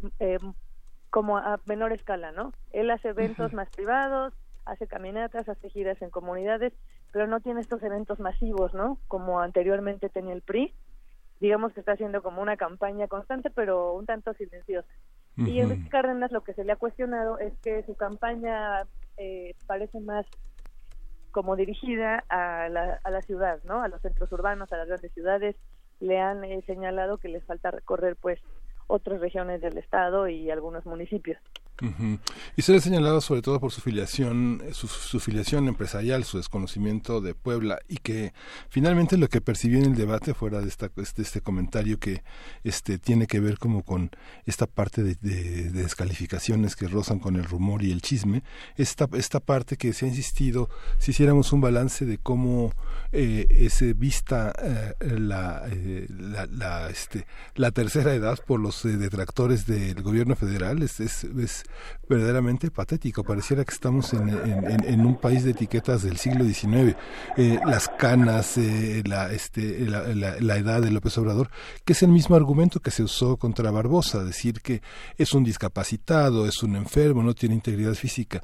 No tienen el valor de decirlo ampliamente porque justamente cuántas personas discapacitadas, cuántas personas mayores de edad están en Puebla creo que es una es una visión este una de las una, una de las visiones más lamentables del debate la descalificación a, al tema de la discapacidad que ha sido una de las luchas que durante décadas han tenido todo un grupo social en México para poder participar en empleos participar políticamente participar académicamente tú cómo viste esa parte este bueno, pues fue muy, digamos, fue lamentable el nivel en el que a veces los candidatos dirigían los unos a los otros, ¿no? O sea, el hecho de decir no puede eh, ni física ni moralmente y el otro candidato diciéndole tú eres un fifí, ¿no? Sí. Como realmente no hubo un debate, eh, parece que se hayan preparado para encontrar los defectos en el otro y decirlos, ¿no? Públicamente sin reparo, pues sí, eso no es un debate, ¿no? Uh -huh. Como ya decían hace rato, ahí está Twitter para esas cosas, el debate era pues para, para quizás cuestionar las propuestas, ¿no? Para decir, no, mi propuesta es mejor o yo tengo esto no para señalar una enfermedad ni para señalar eh, patrimonio. Incluso se pusieron a hablar en un momento como de intercambiar patrimonio, ¿no? Uh -huh. Uh -huh. Sí, sí, mi, mi, hotel vale menos que tu casa en Coyoacán, le decía Ajá, este Cárdenas sí, a Barbosa, sí, sí, ¿no? Claro. Eh, la, la sociedad eh, poblana está identificando, por ejemplo, en el caso de Alberto Jiménez, candidato del PRI, identifica, a pesar de su perfil, de este perfil bajo que ya nos comentabas, eh, Aranzazú, pero identifica plenamente que era parte del equipo cercano al exgobernador eh, Mario Marín. Realmente no, eh, no me atrevería a asegurarlo, porque bueno, eh, o sea, asegurarlo del todo, porque vaya, sí es un estado muy grande, ¿no? Uh -huh. Es decir, como que hay, hay lugares que no hay mucha comunicación entre otros, pero en general con la gente que hemos hablado, por lo que hemos visto este, pues esta época de campaña, la gente en general no, no solo no lo identifica mucho, sino que pues no tiene idea de que estuvo con Mario Marín, ¿no? Y él incluso lo llegaron a señalar cuando salió lo de la orden de aprehensión, pero ni siquiera eso pegó fuerte en su campaña, es decir, él se, se deslindó, no pasó de ahí, ¿no? No lo siguieron, no hubo como un linchamiento mediático hacia él, no hubo mayores presionamientos, fue uno o dos comentarios y listo, ¿no? La verdad es que eso también pasó desapercibido, ha pasado desapercibido. Claro. Que esa parte que dicen que este Miguel Ángel Barbosa señalaba que ya aparecieran a Rafael Moreno Valle, ¿hay esa percepción en Puebla de que el gobernador Moreno Valle está escondido? Todavía hay gente que lo cree, todavía hay gente que asegura que están en una isla en el Caribe o que se compraron una isla y se cambiaron la cara. Y... Como el Dioni de Joaquín Ajá. Sabina. Hay gente que, que sí lo cree, ya son menos, ¿no? Eh, ya son los menos, porque también pues no abona que haya como que esta, pues este medio leyenda urbana, pánico que siguen ahí, que es decir, eh, también creo que tiene que ver que no hubo o no ha habido mucha claridad eh, al res- respecto a la muerte de, de Rafael Monavalle y Martérica Alonso, que al principio sí hubo mucha opacidad eh, en torno a pues a su muerte, pero en general la gente ya, ya está como aceptando que sí, que sí murieron. Claro. Eh, ¿cómo, ¿Cómo mides tú, cómo se está midiendo también en general, qué es lo que estás viendo de sobre las acusaciones que se lanzaron? Algunas acusaciones son muy serias. Eh, hace un momento también nos comentabas acerca de Enrique Cárdenas sobre pues este señalamiento de opacidad durante su carrera, algunos momentos de su carrera académica, ¿no? También a el mismo Miguel Ángel eh, Barbosa se pues se le señala de pues al menos de tener una fortuna, una fortuna importante. Eh, ¿Cuál es el seguimiento que le está dando por ejemplo, la, prensa, la sociedad civil poblana a este tipo de, de acusaciones. Eso y además eso ya se venía eh, arrastrando esos temas, se venían arrastrando la campaña o surgen a partir del, del debate. Los de Miguel Barbosa, pues sí, ¿no? Ya había salido varios reportajes, incluso en medios nacionales, de su patrimonio oculto, ¿no? Lo de Cárdenas recién está saliendo, pero también ahí es como un golpeteo de, pues, qué medios están con un candidato y qué medios con el otro, ¿no? Realmente me parece que a nivel sociedad civil, o sea, como real impacto, pues no ha tenido eh, mucho, ¿no? Como, como les comentaba, que realmente no es un tema que sea prioritario para la mayor parte de la población. Eh, entonces, sale una cosa, sale otra, pero tampoco creo que genere eh, mucho, mucho cambio en la, en la, en la intención de voto, ¿no? O en la decisión que ya hayan tomado algunas personas. Quizás eh, los que apenas están como viendo quiénes son los candidatos, pues puedan ahí tener cierta, eh, es decir, cierta herramienta o no para tomar una decisión, pero me parece que en general la gente ya tiene como su idea y estas cosas no han, no han golpeado mucho, pero creo que tiene que ver con este contexto de, pues ya un poco de hartazgo de- electoral, ¿no? Claro. Entonces ya ni siquiera los escándalos están como que siendo la nota del día, por decirlo así.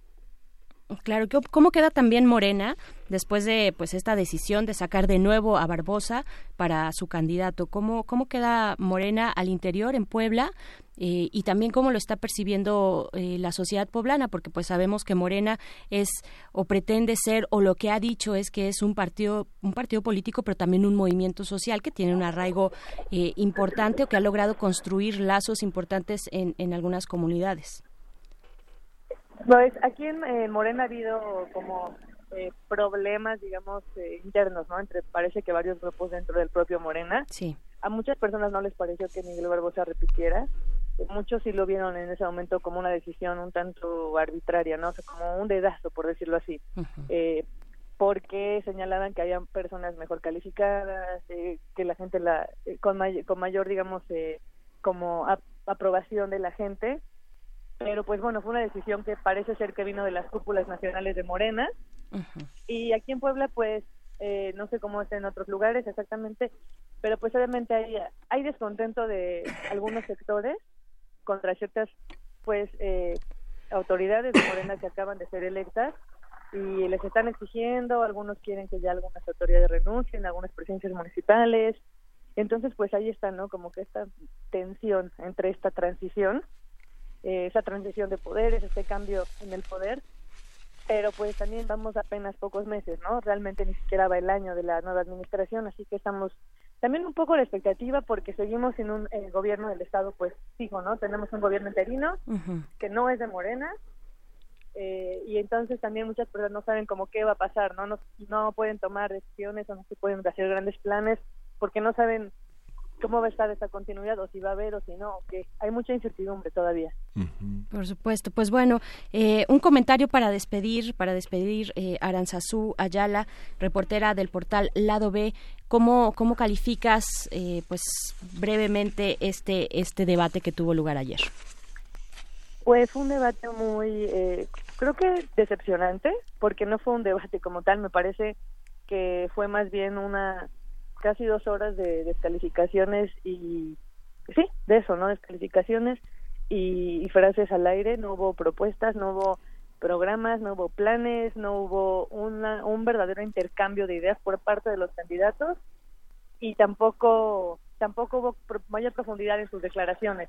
Entonces, esperemos que esperemos que esto no sea como la constante en las eh, que no sigan así las campañas, es decir, que se eleve el nivel para que tengamos pues un proceso electoral exitoso y sobre todo pues candidatos que, que nos merezcamos, ¿no? Que estén a la altura con propuestas, con planes eh, concretos, con una visión concreta para Puebla. Muy bien, pues ahí está, a 10 días, poco, poquito más de 10 días de que eh, se lleven a cabo estos comicios, estos comicios pues extraordinarios en Puebla para elegir gobernador. Pues te agradecemos mucho, Aranzazú Ayala del portal Lado B, reportera de ese, de ese portal. Muchísimas gracias. Gracias a ustedes y gusten saludarles. Igualmente, Aranzazú, un Es abrazo. un debate en el que, es un debate en el que ganó el periodismo. ¿no? Gana el periodismo, sí. Soda Stereo con Te hacen falta vitaminas es lo que vamos a escuchar inmediatamente. No tan inmediatamente, pero ahí está. Vámonos.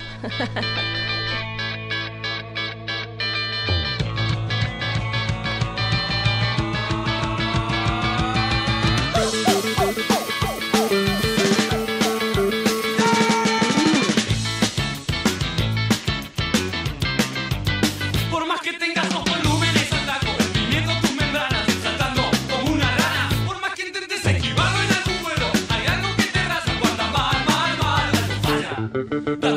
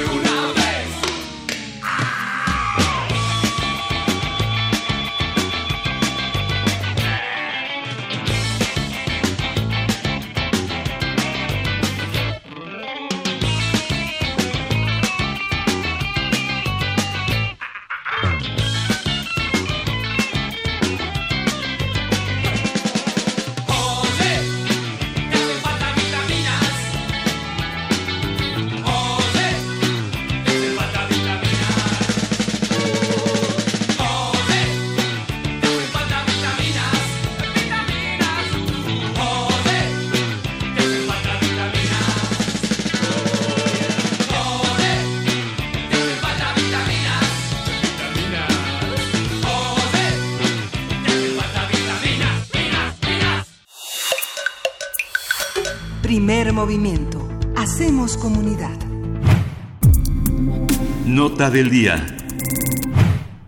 La Suprema Corte de Justicia de la Nación resolvió que el actual etiquetado de alimentos ultraprocesados en México responde a las recomendaciones de organismos internacionales como la Organización Mundial de la Salud, OMS, o la Organización de Naciones Unidas, ONU, para la Alimentación y la Agricultura, que es la FAO. Ante esta decisión, la Organización del Poder del Consumidor, que promovió un amparo ante la Suprema Corte, informó que acudirá ante la Corte Interamericana de Derechos Humanos para que este caso sea discutido con base en los argumentos de los ministros y ministras que votaron en contra del proyecto. Expertos del Instituto Nacional de Salud Pública, así como el Sistema Nacional para el Desarrollo Integral de la Familia, han coincidido en que el actual sistema de etiquetado de alimentos es incomprensible para la mayoría de la población mexicana, por lo que se han pronunciado por modificarlo para que incluya advertencias sobre su consumo para reducir problemas como sobrepeso, obesidad y diabetes. Conversaremos sobre el etiquetado de alimentos y lo que ha dicho la Suprema Corte de Justicia a este respecto, cómo leer la decisión, cómo se inserta en este tema en las políticas de salud y qué medidas habría que tomar a este respecto. Nos acompaña para ello Katia García, quien es coordinadora de salud alimentaria en El Poder del Consumidor. Muy buenos días, Katia, bienvenida. ¿Qué tal? Muy buenos días. Muchas gracias por la invitación. Gracias, gracias a ti por conversar eh, con nosotros sobre esta, pues esta decisión de la Corte. Eh, yo creo que sería bueno hablar primero del proyecto, de qué dice el proyecto y a qué se, a qué se están oponiendo, cuál es la, la, el conflicto que se desata a partir de este proyecto en la Suprema Corte. Por supuesto, mira, realmente lo que estamos de lo que estamos hablando es de nuestro derecho a la información, del derecho a la salud y del derecho a la alimentación que tenemos todas y todos los mexicanos. Y el actual sistema de etiquetado que tenemos en México, pues la evidencia ha, nos ha informado que este etiquetado realmente, por un lado, no es comprensible y la otra es que malinforma a, la, a, la, a los consumidores. Entonces, justamente el, la propia, las propias organizaciones de las Naciones Unidas han dicho que esta sentencia que fue eh, eh, dictaminada por por la Suprema Corte de Justicia pues está basada en falsedades porque esta esta sentencia está diciendo que sigue estas recomendaciones pero los propios organismos internacionales emitieron unas cartas dir dirigidas a la Corte diciendo que que sus recomendaciones van en contra de este sistema de etiquetado. Entonces esta esta sentencia está basada en falsedades y pues está atentando contra nuestro derecho a la salud. Entonces lo que nosotros proponemos es que por eso se hizo justo este amparo hace algunos años desde el poder del consumidor para que nuestro etiquetado se cambie, ¿no? O sea, que tengamos un etiquetado que realmente informe a la, a, a la población y que se utilicen pues realmente cuestiones, o sea, que no sea necesario hacer cálculos matemáticos cuando vamos al, al supermercado a elegir los alimentos que vamos a consumir.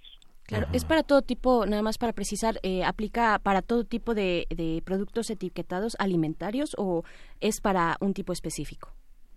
Pues es, sobre todo se basa en, en productos que son uh, procesados y ultraprocesados. Ultra Esto quiere decir que son los productos que contienen pues cantidades excesivas de azúcares, grasas o sal y lo que se está desarrollando en otros países como por ejemplo en Chile ya se tiene implementado un etiquetado que es un etiquetado de advertencia que ha tenido muy buenos resultados en el que sin ningún número lo único que es es un sello que te dice, le dice al consumidor cuando ese producto es alto en azúcares, grasas o sal, sin necesidad de hacer cálculos y sin números, solamente un sello en la parte frontal de, del producto que te advierte eso y eso es lo que estamos buscando. En otros países latinoamericanos como como Brasil, como Paraguay y como y como Perú ya se están implementando o se están proponiendo estos sistemas de etiquetado que pues por eso justo México y la evidencia lo está señalando hacia allá, ¿no? Que cambiemos eh, este actual etiquetado que, que incluso otra de las cosas que desde el inicio fue controversial fue que este, el etiquetado actual que tenemos en México fue diseñado y propuesto por la propia industria de alimentos, ¿no? Entonces vemos ahí un conflicto de interés, ¿no? En el que por supuesto que la industria no le conviene que, que sus productos eh, sean vistos como negativos o, o se asocien con cuestiones negativas, pero tenemos que tener presente que estamos hablando de la salud pública. Uh -huh.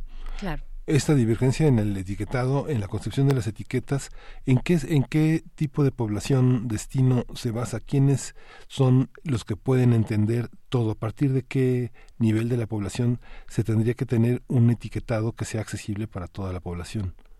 Pues justo como lo dices, es para toda la población. Entonces, este sistema de advertencia, como se tiene en Chile, eh, incluso los propios niños, hay videos en Internet que se les enseñan a niños y niñas y ellos al ver ese sello ese distintivo, por ejemplo, o sea, por, por, por decirlo de una manera, ellos mismos están diciendo, ah, esto, este producto no, o no es recomendable, ¿no? Entonces, lo que se busca como tal es que el etiquetado sea comprendido por toda la población o, o, la mayoría de la población, ¿no? Ya que tengan pues acceso a esta a esta información de calidad. Y lo que se ve por el contrario es que el, actual etiquetado que tenemos en nuestro país no se entiende incluso por propios estudiantes de, de, la carrera de nutrición no hay un hay un hay un estudio publicado por el Instituto Nacional de Salud Pública en el que se les presentan estos etiquetados a estudiantes de nutrición y y tampoco los comprenden no entonces si un estudiante de nutrición que está preparándose para eso eh, es complicado para ellos entenderlo, pues con mucha más necesidad para nosotros como,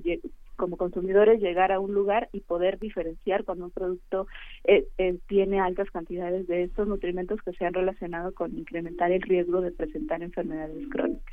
Claro.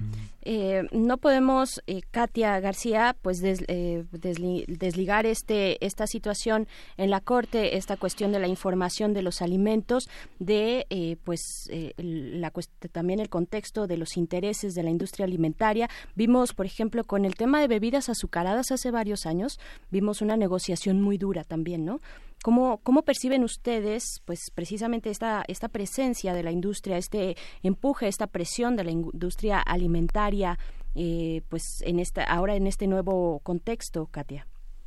Pues de la misma manera como se vio cuando el impuesto a las bebidas azucaradas, ahora la industria de alimentos y bebidas está ejerciendo una presión muy fuerte, ¿no? Uh -huh. Muy fuerte en todos los niveles, en la que, como mencionaba hace un momento, ¿no? O sea, la industria está poniendo su interés, el interés comercial sobre la salud pública y esto no tendría que estar pasando.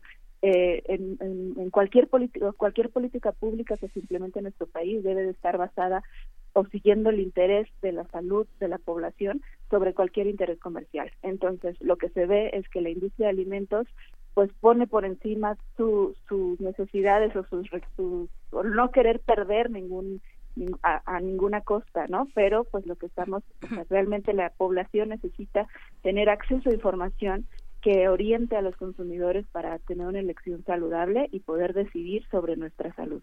Claro, y en los dos minutitos que nos quedan de esta conversación contigo, Katia García, de el poder del consumidor, eh, pues qué sigue por delante. Están eh, pues interponiendo también el caso ante la Corte Interamericana de Derechos Humanos. ¿Qué tenemos, eh, dónde tenemos que poner la atención? ¿Dónde también podemos informarnos sobre lo que ustedes están señalando respecto al etiquetado de alimentos?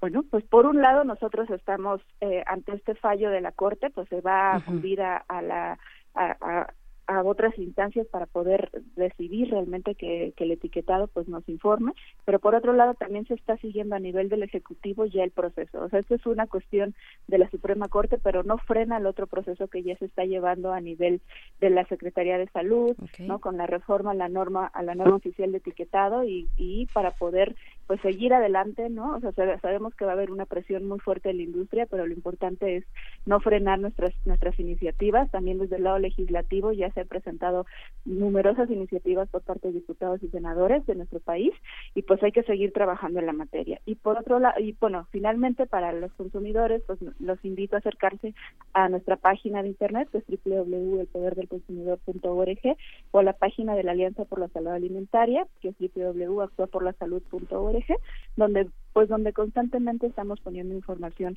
no solamente referente al etiquetado, sino a las demás políticas públicas que hemos estado impulsando para el combate a la obesidad. Muy bien, todavía entonces se queda en el nivel nacional, no no están dando el paso hacia el sistema inter, bueno, a la Corte Interamericana de Derechos Humanos.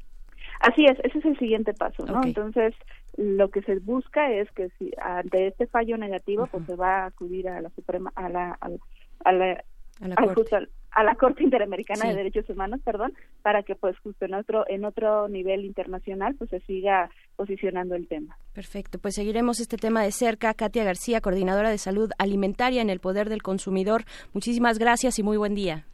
Igualmente, hasta luego y un saludo a tu auditorio.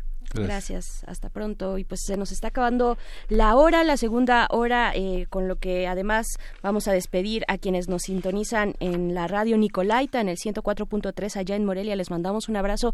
Eh, mañana nos encontramos con ustedes a partir de las 8 de la mañana. Un abrazo a, todas, a todos los integrantes de la Universidad Michoacana de San Nicolás de Hidalgo que nos sintonizan pues hasta mañana. Y Miguel Ángel, nosotros seguimos en estas frecuencias. Y nos vamos con música, vamos a escuchar de Transmisor Vacío.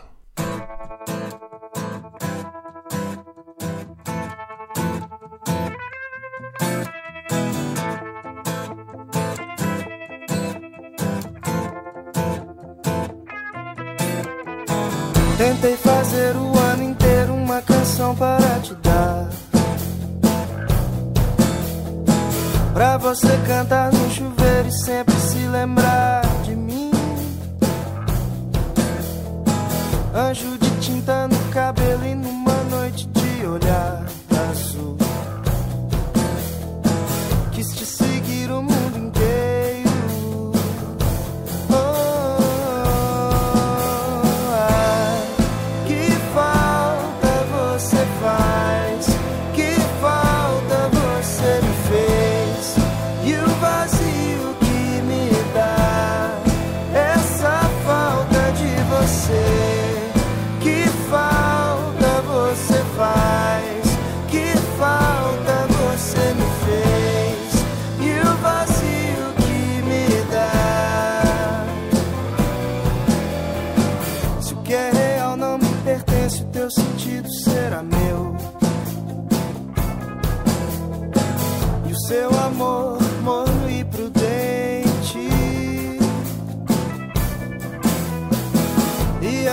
amanhã desperte, se debruce na janela. A nossa história se despede e nos convida para a festa.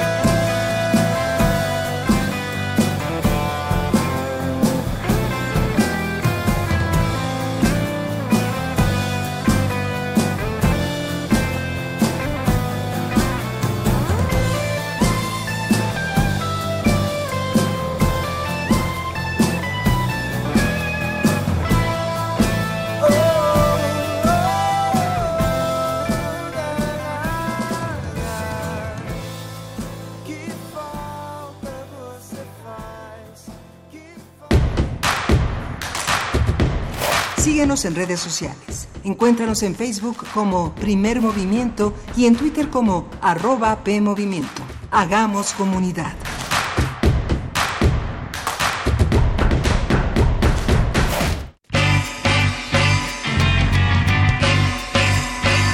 Este es un cóctel de emociones. Una pizca de ska, unas cucharaditas de rockabilly y un concentrado de surf. Mézclelo todo y agite con intensidad. El resultado, cóctel twist. Intersecciones te invita a este concierto el viernes 24 de mayo a las 21 horas en la sala Julián Carrillo.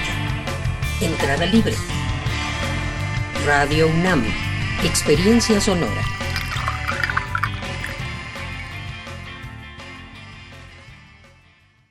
Felicidades, ya son 20 años. En cada elección que hemos decidido, hemos avanzado. La verdad, en confianza, participamos cada vez más, porque estamos ciertos que nuestra elección se respeta y es en beneficio de todas y todos. Ya son 20 años eligiendo a quienes nos representan. Tribunal Electoral de la Ciudad de México. 20 años garantizando justicia en tu elección. Cuidado con el sol. La radiación solar es más fuerte en esta temporada y puede causar insolación. A largo plazo, causa manchas y envejecimiento prematuro de la piel y es factor de cáncer. Ponte ropa holgada de manga larga, revisa el índice UV, evita las horas de más calor y cuida a los niños y adultos mayores. No olvides el bloqueador solar. El calor es vida, siempre con precaución. Sistema Nacional de Protección Civil. Hace varios eones, la Tierra fue un planeta rebosante de vida. Sus habitantes agotaron los recursos naturales y acabaron con los seres vivos. No permitamos que el futuro nos recuerde como una tragedia griega. En nuestras manos están las acciones para cambiar el rumbo. Aprendamos juntos cómo salvar nuestro planeta en Habitare, Agenda Ambiental Inaplazable. un programa del Instituto de Ecología de la UNAM y Radio UNAM. Todos los martes a las 15.30 horas por el 96.1 de FM y su retransmisión los domingos a las 18 horas por el 860 de AM. Radio UNAM, Experiencia Sonora.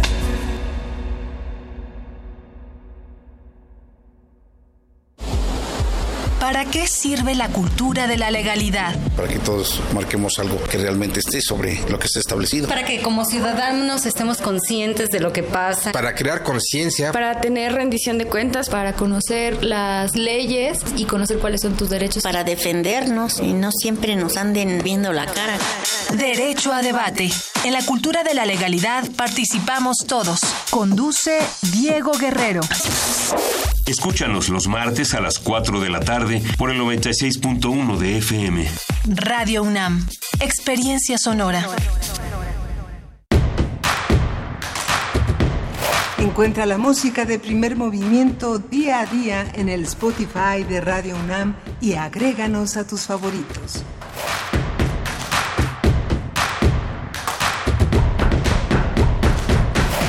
Muy buenos días, estamos de vuelta para iniciar la tercera hora de primer movimiento aquí a través del 96.1 de FM, esto es Radio UNAM y son las 9 de la mañana con tres minutos. Seguimos aquí en cabina, Miguel Ángel Quemain y Berenice Camacho.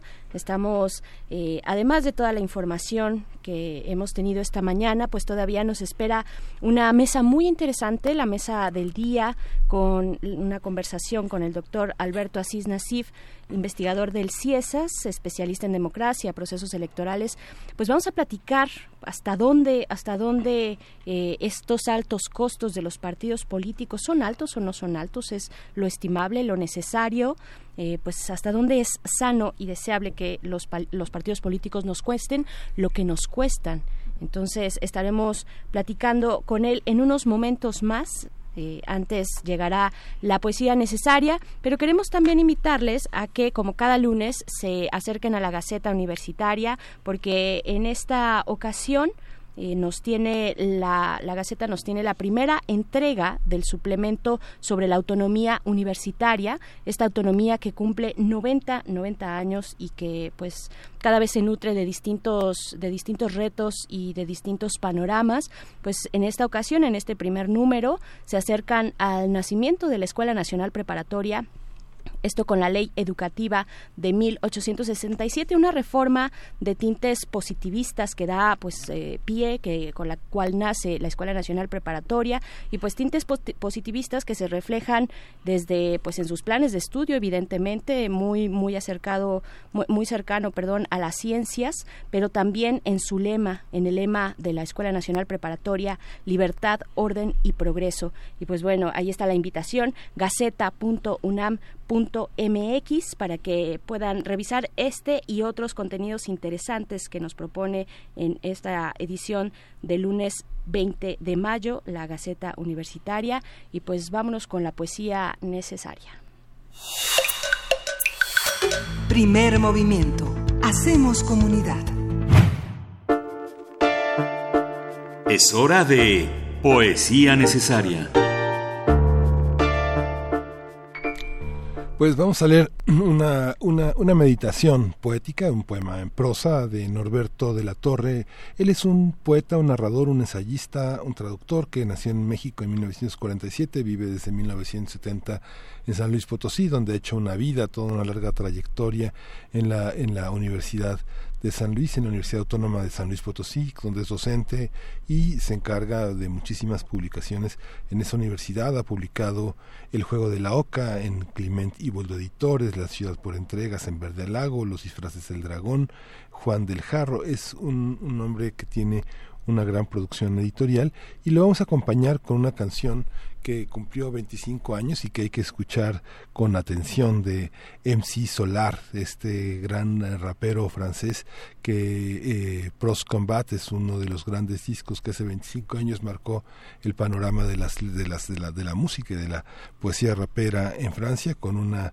con un sample de Serge Gainsbourg que es uno de los grandes poetas que en 1967 cantó con Brigitte Bardot parte de esta parte de esta letra que hay que escuchar y que es, eh, que es muy interesante en el panorama contemporáneo de la música. Bueno, dice elementos para un poema. es bueno, creo, buscar un poema que pueda ser tan útil como un bastón o una cerilla, que pueda prevenir el tropiezo y la caída, que ilumine un poco durante la cerrazón y la tormenta, que disminuye en algo la interminable sucesión de náufragos. No se debe buscar, sin embargo, ese poema en el castillo fantasmal de la memoria, construida con espejos y con tumbas. El poema nos aguarda, tal vez en el borde impreciso de las manchas que dejan las cucharas, en la trama polvosa de las sábanas, en la gota de agua que imagina el desierto. Este el poema es de Tiempo, de, tiempo es una metáfora que duele, publicado por la Universidad Michoacana de San Nicolás Hidalgo. Vamos a escuchar Solar.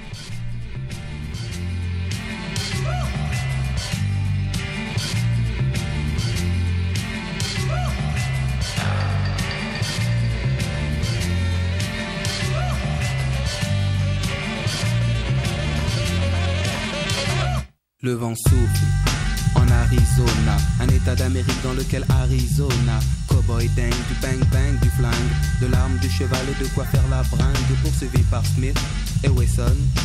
Colt, Beringer, Winchester et Remington, il erre dans les plaines, fier, solitaire. Son cheval est son partenaire. Parfois, il rencontre des Indiens, mais la rue est vers l'or et son seul dessin. Sa vie suit un cours que l'on connaît par cœur. La rivière sans retour d'Otto Preminger, tandis que John Wayne est looké à la Lucky Luke, propre comme un archiduc. Oncle Sam me doute, Hollywood nous berne, Hollywood berne, dans la vie de tous les jours comme dans les nouveaux westerns.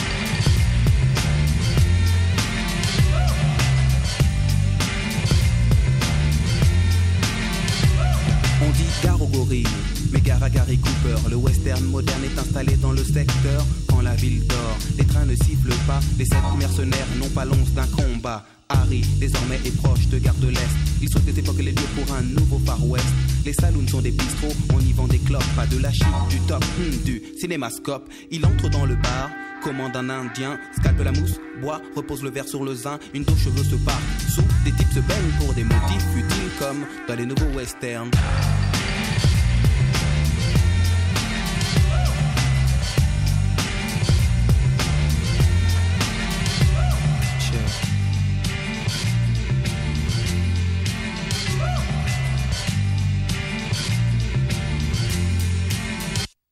Les States sont une sorte de multinationale. Elle exporte le western et son modèle féodal. Dicte le bien, le mal. Lucky Luke et les Dalton sont camouflés en Paul Smith et Weston. On dit que ce qui compte, c'est le décor. La vie ne fait pas le moins dans la rue et vers l'or. Dès lors, les techniques se perfectionnent. La carte à puce remplace le Remington. Mais Harry, à Paris, n'a pas eu de chance. On le stoppe sur le périph' avec sa diligence. Puis on le place à freine pour que freine le freine. Victime des directives de ce que l'on appelle le nouveau western. Le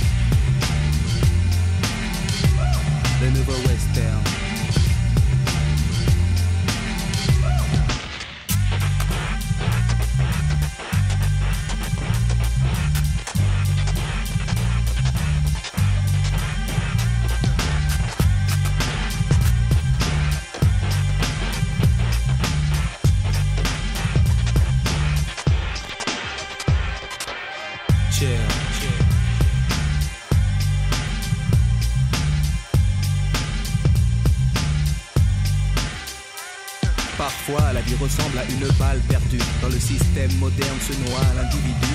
Pour rester lucide, il s'abreuvait de brandy. Désormais, on brandit téléchite et baby. Ou blanche et la chevauchée fantastique. Toujours à contre-jour, c'est bien moins héroïque. Dans le monde du rêve, on termine par un happy end.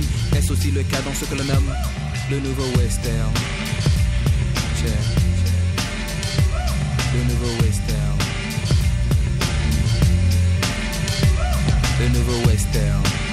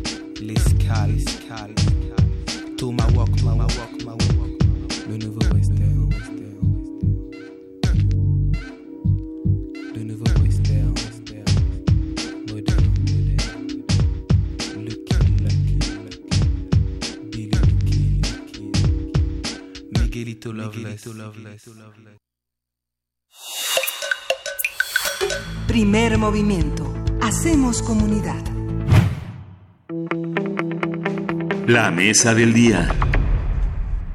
La revista Proceso reveló que la cúpula del PAN cobra altos sueldos, incluso superiores a los 108 mil pesos que recibe mensualmente el presidente Andrés Manuel López Obrador. De acuerdo con el reportaje del periodista Álvaro Delgado, el, el, actual presidente del PAN, Marco Cortés Mendoza, cobra mensualmente 171 mil pesos, mientras, mientras que Cecilia Romero, presidenta de la Comisión Nacional de Elecciones, recibió 213 mil pesos mensuales. La investigación de ese semanario indica que la nómina del CEN panista se encuentra integrada por más de 260 personas, 40 de las cuales cobran más de 100 mil pesos al mes. En una carta enviada a la revista Proceso, Fernando Herrera Ávila, vocero del PAN, aseguró que en ese instituto político nadie percibe un sueldo por arriba del presidente de la República.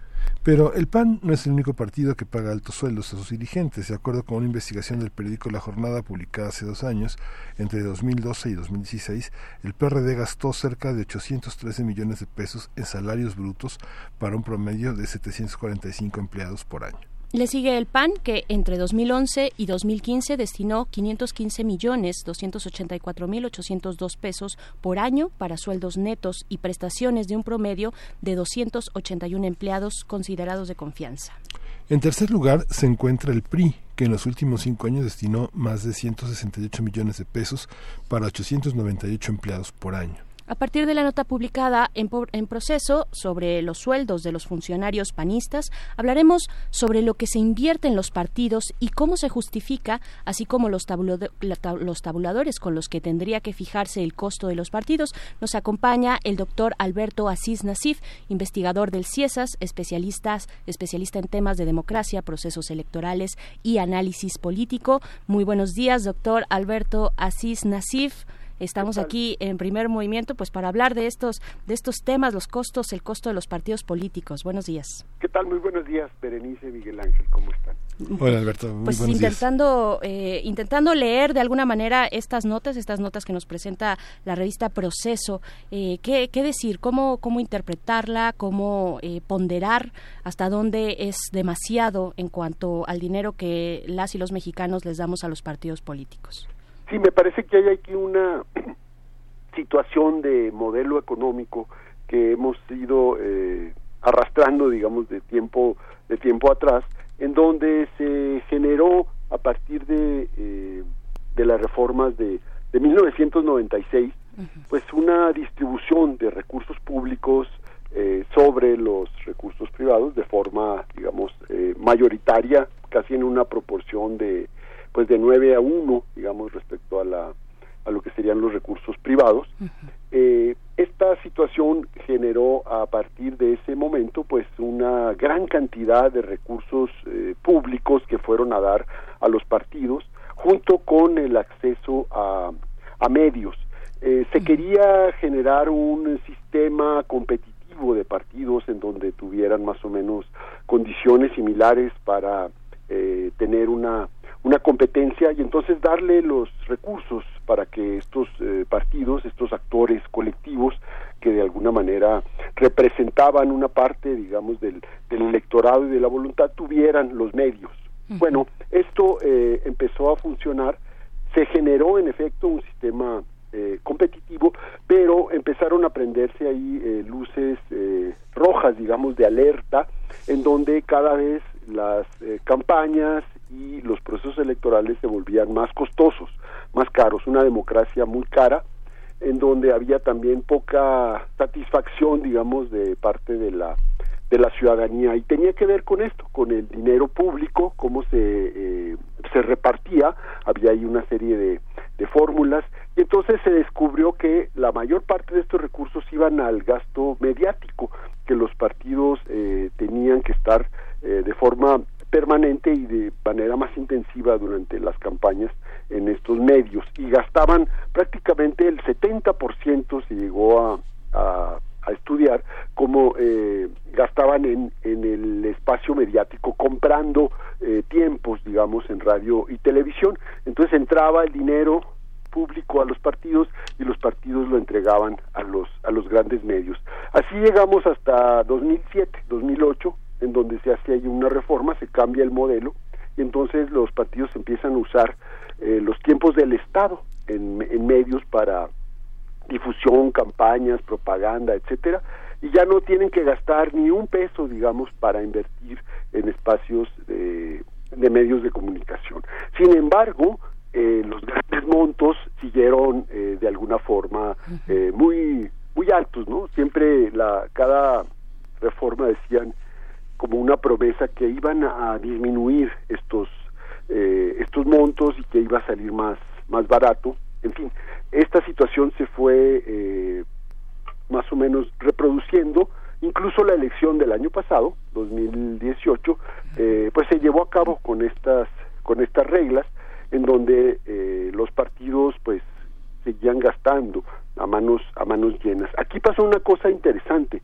El partido, la coalición de partidos que ganó, eh, no fue la que más gastó porque había casi como una correlación, ¿no? El que más gasta es el que gana las las elecciones. Y aquí se rompe esa esa situación. Y entonces eh, ahora eh, Morena ha eh, intentado eh, ver cómo modifica esta esta situación y hay por ahí una iniciativa que han metido en la Cámara de los Diputados a través de la del grupo parlamentario de Morena para rebajar al 50% el monto eh, el monto de los partidos. Y entonces, pues ahí está esta desde hace muchos años organizaciones civiles en las cuales yo yo participé eh, pensábamos que esta era una buena eh, una buena cifra, es decir, que se podía prácticamente bajar al 50% el financiamiento público si ya no pagaban campañas, si se hacían las campañas incluso más cortas, como de hecho ahora son más cortas que antes. Todavía podríamos ir a campañas más cortas, en, en donde hubiera más debates y menos spots, ¿no? Por ejemplo. Eh, y bueno, este reportaje de proceso que ustedes este, han eh, eh, mencionado y han comentado, pues es una expresión, es decir, de cómo eh, cuando existen muchos recursos en, eh, en los partidos, pues los grupos dirigentes, las élites dirigentes de los partidos, pues se sirven con la cuchara grande y pueden llegar a sueldos extraordinarios, es decir, en donde la política se vuelve eh, pues un mecanismo eh, prácticamente de distribución de, de recursos y se pierde todo lo que hubo eh, los partidos, por ejemplo, sobre todo en los partidos de oposición, había no tenían recursos, había una mística, trabajo voluntario, etcétera. Todo esto se ha eh, totalmente extraviado y ahora son maquinarias profesionales muy poderosas, muy ricas, que se la pasan contratando servicios y pagando altos sueldos pues a los dirigentes de los partidos. En esto hemos terminado. ¿no? Claro. Es que esta parte eh, no está no está reglamentada, Alberto. No no tiene vemos las las herencias de los partidos como han vivido. No, no es raro ya para para los mexicanos ver que las herencias en el mundo del espectáculo, este, las grandes familias, este, los herederos que tienen sus hijos cantantes, sus hijos actrices, este, actrices y actores lo hereden, pero en la política es algo muy, muy, muy, muy aparentemente muy normal, ¿no? El caso de la familia del Mazo, por ejemplo, en Oaxaca la familia Murat, en Veracruz eh, los Velasco, este, el hijo y nieto del político prista Carlos Madrazo, eh, Enrique de la Madrid, que sigue los pasos de su padre. Es eh, Miguel Ángel Yunes, que ahora lo ha intentado en Veracruz. Eh, Graco Ramírez, desesperadamente tratando de meter a Rodrigo Galloso. Todos ellos han pasado por el presupuesto de los partidos. Agustín Basabe también este, busca que su retoño este, sea diputado por el Estado de Nuevo León. Toda esta parte es este, como, como una forma en la que este, funciona una parte idiosincrática un, de, de, del país o no, es, o es algo casual. No, me parece que eh, en efecto hay como una, pues eh, digamos que en todos los, los países se puede, en los sistemas políticos hay esta parte de, de nuevas generaciones que se van incorporando y que tienen a lo mejor a través de estos vínculos familiares, pues como rutas muy andadas y, y facilidades, digamos, que no tiene la gente que no pertenece a estos grupos o a estas familias privilegiadas. Y eh, creo que el problema aquí está un poco en la regulación, ¿no? Porque, bueno, podría ser eh, una... Eh, de generación en generación puede haber aspiraciones legítimas de la gente que quiere participar, ¿no? Si el padre participó, si el abuelo participó, etcétera. Eh, eso no me parece, no me parece eh, condenable o, reprobable. Lo que, lo que sí creo que tiene que ver con, con un problema importante es la, pues la falta de, de regulación interna en los partidos y eh, esta situación yo la orientaría hacia la transparencia y la rendición de cuentas en estos actores eh, colectivos, estos partidos políticos que supuestamente son espacios de, participación y que eh, probablemente a pesar de todo el esfuerzo que se ha hecho porque rindan cuentas, se entreguen este, los reportes de gastos de campaña, que esto esté al día, que se haga de forma expedita, eh, que estén a tiempo, en fin, pues muchas veces no sucede así. Prefieren pagar las multas que eh, someterse a esta normatividad muchas veces. Entonces, eh, me parece que se puede ser un poco más estricto con eh, con estos actores que deberían de dar ejemplo de transparencia en esta eh, suerte de regulación ahí a veces muy muy irregular y muy eh, muy a destiempo con muy poca gana que se hace para pues sí para no eh, transparentar en efecto toda esta gran cantidad de, de recursos entonces yo diría que los espacios internos de los partidos por ejemplo ahora los grandes sueldos en un contexto en donde la política orientada hacia la austeridad, hay una ley aquí de austeridad que se está eh, dirimiendo, ¿no? Ahorita en la en la Suprema Corte hay organismos autónomos que han eh, presentado controversias, el mismo INE, algunos de sus consejeros, eh, eh, gente del mismo poder eh, judicial. Eh, esto todo de alguna manera nos lleva a un contexto en donde los partidos deberían ponerse en sintonía, digamos, con esta situación de que los recursos públicos pues no se deben usar para tener grandes sueldos y grandes privilegios. Si se están quitando en la burocracia, pues no veo por qué se justifique que en los partidos se pueda establecer esto. Incluso el reportaje hace una correlación, es decir, entre menos votos van teniendo eh, muchos de estos partidos, entre ellos Acción Nacional, pues los eh, funcionarios de esos partidos van ganando más más sueldos y sueldos más altos. Entonces esto es como incluso una una situación este pues muy digamos poco legítima, ¿no? Para ellos para poder eh, recuperar de la cosa que sufrió el año pasado. Lo que pasa, Alberto, es que bueno, te, hago, te hago ese cuestionamiento porque, bueno, uno, uno piensa en el desfase que hay entre un país que avanza con el tema este, del conflicto de intereses, del nepotismo, y, un, y una serie de partidos que siguen en, en la parte latifúndica. Digo, a mí me gusta mi nieta para senadora de, de mi partido y, y su esposo bueno pues puede hacer un muy buen papel este al frente de las licitaciones de la secretaría X o sea digamos que todo termina en una corrupción por el conflicto de intereses justamente que hay.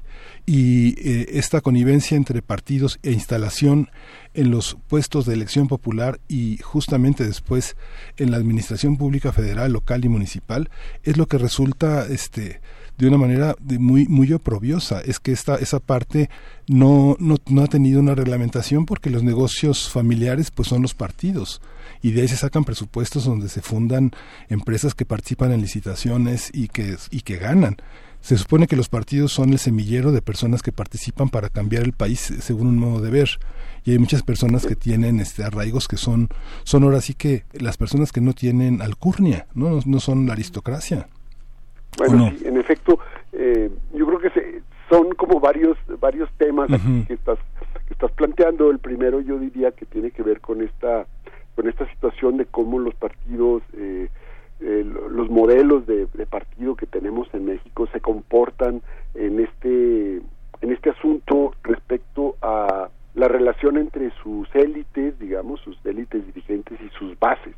Es decir, qué tanta eh, qué tanta libertad, qué tanta autonomía tienen las élites para decidir ¿no? de forma eh, independiente de sus de sus bases y aquí hay ¿no? los que han estudiado los modelos de partido pues dicen que hay eh, al menos este dos dos formas como se se presentan es decir los partidos que están completamente eh, vinculados digamos a sus a sus órganos de gobierno y sus órganos de gobierno con sus bases y hay una representación y una línea de mando que se va siguiendo y otros que son independientes digamos de esta eh, de estas de estas hacen deshacen deciden se mueven y, y toman decisiones y gastan y ejercen los presupuestos con mucha autonomía de sus eh, de sus bases. Incluso no no presentan informes no hay transparencia no hay rendición de cuentas etcétera no entonces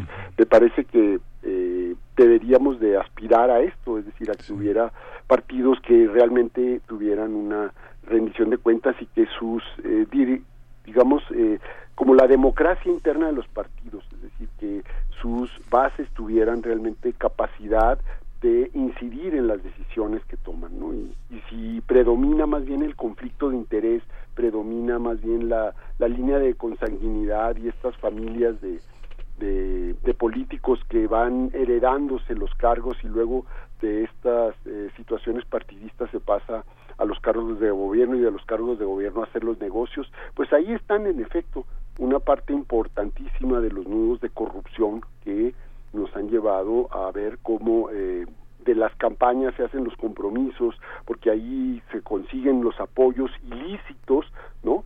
Con empresas, el caso de Brecht es el caso, digamos, más eh, famoso, más emblemático, ¿no? Eh, pero eso se reproduce en muchas escalas y en muchos niveles, ¿no? En este en este país. Entonces, sí, eh, se me hace que hay la necesidad de hacer una eh, buena sacudida, digamos, en, en los partidos y ahorita sería un buen momento después de lo que sucedió el año pasado, en donde los tres grandes partidos que dominaron durante tres décadas el espacio eh, político eh, partidista y la representación, los cargos y el dinero y el presupuesto de forma mayoritaria, pues se vieron ante una derrota eh, monumental.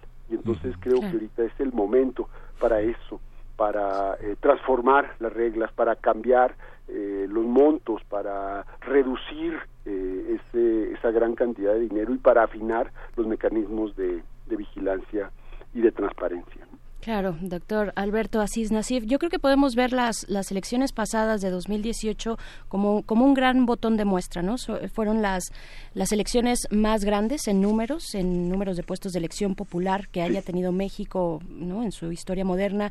Elecciones, además, por consecuencia, muy, muy caras, ¿no? Muy costosas, pero también elecciones que reflejaron, que dejaron como saldo, eh, pues, un descontento popular, un rechazo, un desprestigio al sistema de partidos políticos eh, pero también elecciones donde pues la presencia de las eh, instancias de las instituciones eh, que arbitran las elecciones como el INE como el TRIFE pues tuvieron una fiscalización pues bastante estricta del día con día prácticamente ir mandado mandando cada uno de los partidos políticos en campaña pues los saldos de gasto y el desglose y, demás cuestiones. Cómo ¿Cómo, con este botón de muestra que, que fueron las elecciones pasadas, cómo observar, digamos, eh, la injerencia y los mecanismos que pueda tener las autoridades electorales, respetando también la democracia partidista, ¿no? O sea, cómo, cómo, llegar a ese balance. Eh, bueno, me parece que la, la, la parte de, de, lo que pudieron eh, representar las elecciones del, del 2018 en términos de de lo que tú estás planteando, Berenice, eh, me parece que siempre hay una tensión ahí muy muy fuerte entre las reglas, digamos, del juego, lo que serían los mecanismos precisamente de, de rendición de cuentas y la necesidad que tienen los partidos de dar eh, reportes casi eh, de forma inmediata sobre sus gastos.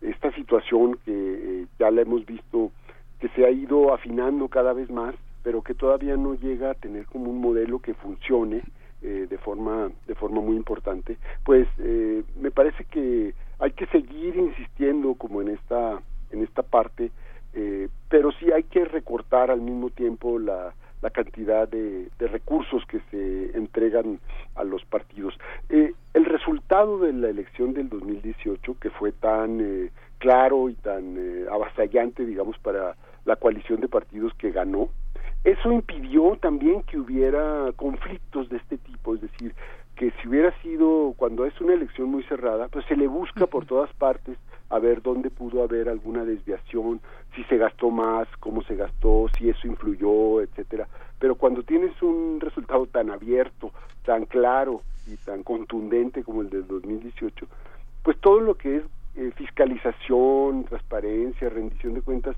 como que sí se hace, pero no es tan importante, no pasa a ser un motivo de conflicto y se me hace que eso es lo que sucedió el año pasado, a diferencia del 2012 o, sobre todo del 2006, en donde fue tan cerrado que eh, incluso eh, se pedía un recuento general de la de la elección. El año pasado incluso hubo recuentos muy importantes, ¿no? Es decir, pero no era tan grande la, la diferencia entre el primero y el segundo lugar que ya no hubo ninguna forma de de, que se generara ahí un, proceso conflictivo. Y me parece que eso es importante porque eh, no, de, no tenemos que depender de, eh, del resultado, es decir, que haya lo mismo en términos de, de reglas y de cumplimiento por parte de los partidos si la elección tiene 30 puntos de diferencia o si la elección tiene un punto o medio punto de diferencia. Debería ser prácticamente igual el mecanismo de rendición de cuentas. Sí,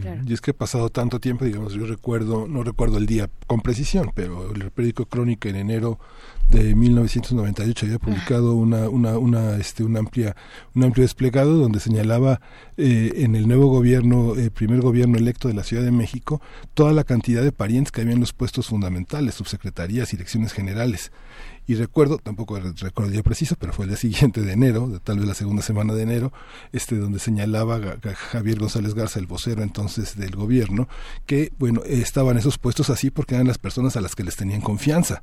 No tenían cuadros, pero tenían confianza en sus consanguíneos y en sus parientes. Digo, han pasado 22 años de, de, esa, de, eso. Hemos, hemos avanzado en esa fijación de reglas, ¿no?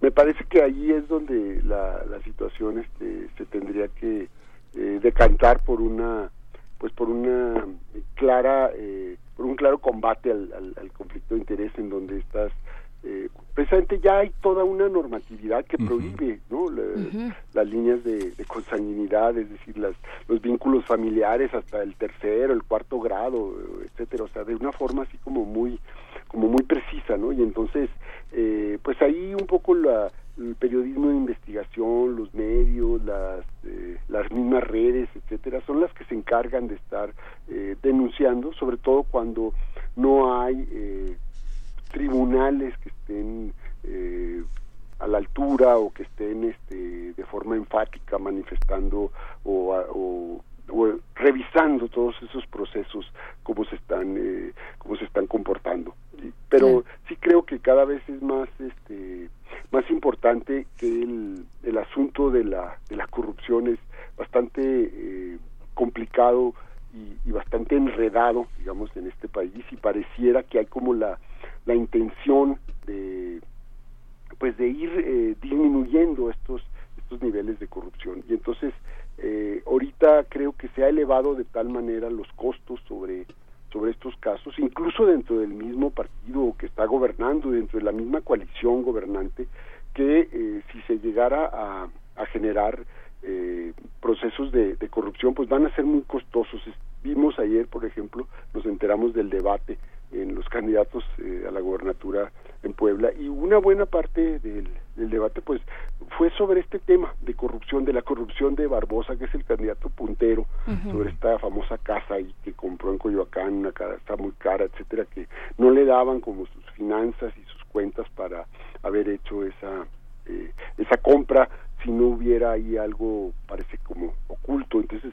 eh, el tema que quiero eh, destacar es ese, es decir, cómo eh, en una campaña todo gira probablemente mucho más en torno a estos eh, temas de corrupción que a los programas mismos de, de uh -huh. gobierno que los candidatos pudieran estar presentando para resolver los problemas de una determinada eh, población en un estado, en un municipio, ¿no? etcétera. Sí. Entonces aquí creo que eh, también puede haber una suerte como de normalización sí. eh, decir todos son iguales la corrupción sí. este ahí está eh, no no vamos a salir de ella no es, lo cual sería como una actitud por parte de la ciudadanía pues como muy desesperanzadora no como sí. decir no hay salida no hay solución no Ahora no se ven cambios importantes no sí. Claro. Ahora que mencionas... Lo que vemos es que donde se destapa alguna cosa, donde levantan cualquier expediente, ahí hay corrupción, ¿no? En todos claro. lados es corrupción. A mí lo que me sorprende respecto a lo que dice Alberto es que este nunca lo negó Barbosa. Cuando señalaron el 30% de los moches, tampoco lo negó. Digo, hay políticos cínicos que dicen, no, no es cierto, ¿no? Él respecto a su casa dice que le está pagando, pero es, es, es, es muy impresionante que lo que tú dices, la carta de naturalización de... Es hasta honesto, ¿no? Sí, Barbosa resultó... resultó honesto al decir que no era cierto. Claro. Doctor Alberto Asís Nasif, un último comentario para despedirnos eh, en esta conversación. Además de estos grandes... De estos grandes casos de corrupción, pues también tenemos pues los salarios cotidianos de los altos, eh, pues de las cúpulas, ¿no? De las cúpulas partidistas eh, que son altísimos en esta nota de proceso que mencionábamos, ¿no? Eh, sí. Pero ¿dónde tendría que recaer entonces? Ya tenemos lineamientos que nos dictan, que les dictan a los partidos por dónde tienen que caminar, cuál es el camino, pues a seguir, ¿no? tenemos una fiscalización estricta, fuerte, tenemos instituciones que arbitran las elecciones y la, la, la vida de los partidos, pero creo que hay una, una parte que tendría que dirigirse hacia la cultura política, ¿no? Porque pues hasta dónde vamos a estar persiguiendo y llenando eh, de, de, trámites prácticamente al día, ¿no? Cuando tenemos campañas políticas. ¿Qué decir de eso, de la cultura política y ya para despedirnos también? Sí, me parece que hay una hay como una suerte de rezago en estos actores y en estas instituciones eh, eh, partidistas que todavía están como instaladas en el viejo régimen, es decir, como que todavía no han actualizado mm. su... Eh, fue de tal magnitud eh, la, la derrota que sufrieron el año pasado que todavía no saben muy bien cómo acomodarse en el nuevo en el nuevo escenario y tiene que ver en parte con esta con esta situación de, de los recursos. Yo espero que esta iniciativa que se presentó para disminuir en 50% ¿no? el, el monto de los eh, recursos a los partidos prospere, sea aprobada y esto cambie eh, de forma importante la manera de gastar de los de los partidos, los salarios de los altos funcionarios de estas cúpulas partidistas, ¿no? Y de alguna manera los obligue también a, a tener una mayor rendición de cuentas y estar en sintonía con lo que está pasando en el país si es que quieren realmente recomponer su uh -huh. situación y recuperarse de la de la derrota incluso para el mismo partido gobernante para el partido Morena que es ahora un, el partido dominante pues que en el contexto y el clima de volatilidad que tenemos, no tienen asegurada tampoco nada, es decir, este, pueden, eh, en seis años pueden estar ante una situación crítica en términos electorales si no cumplen con las promesas, si no eh, dan muestra de que es una agrupación política distinta, ¿no? Y entonces muchas veces por estas historias y estas biografías de los políticos que están ahí en, ese partido gobernante, como podría ser la situación de Barbosa o en muchos otros estados, oímos historias, ¿no? En donde este, se dice una cosa es lo que dice el presidente en sus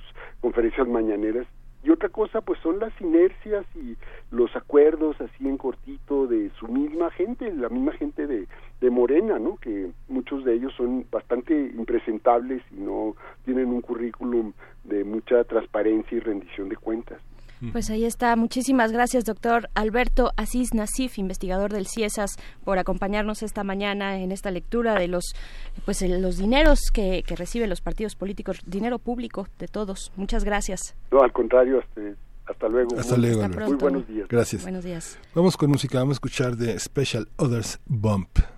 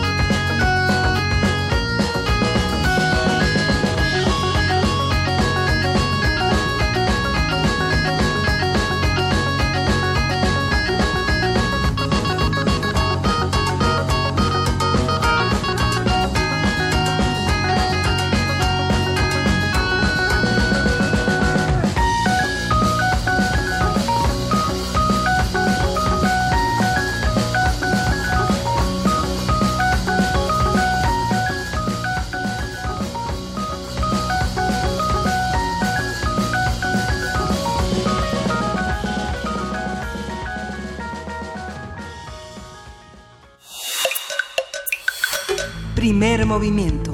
Hacemos comunidad.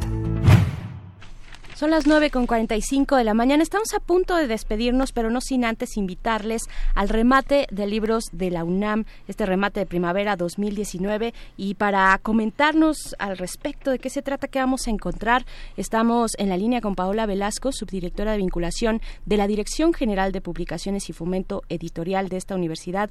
Bienvenida, Paola Velasco. Muy buenos días. ¿Cómo están? ¿Cómo están? Muy buenos días. Buenos días a ti, a todo el auditorio.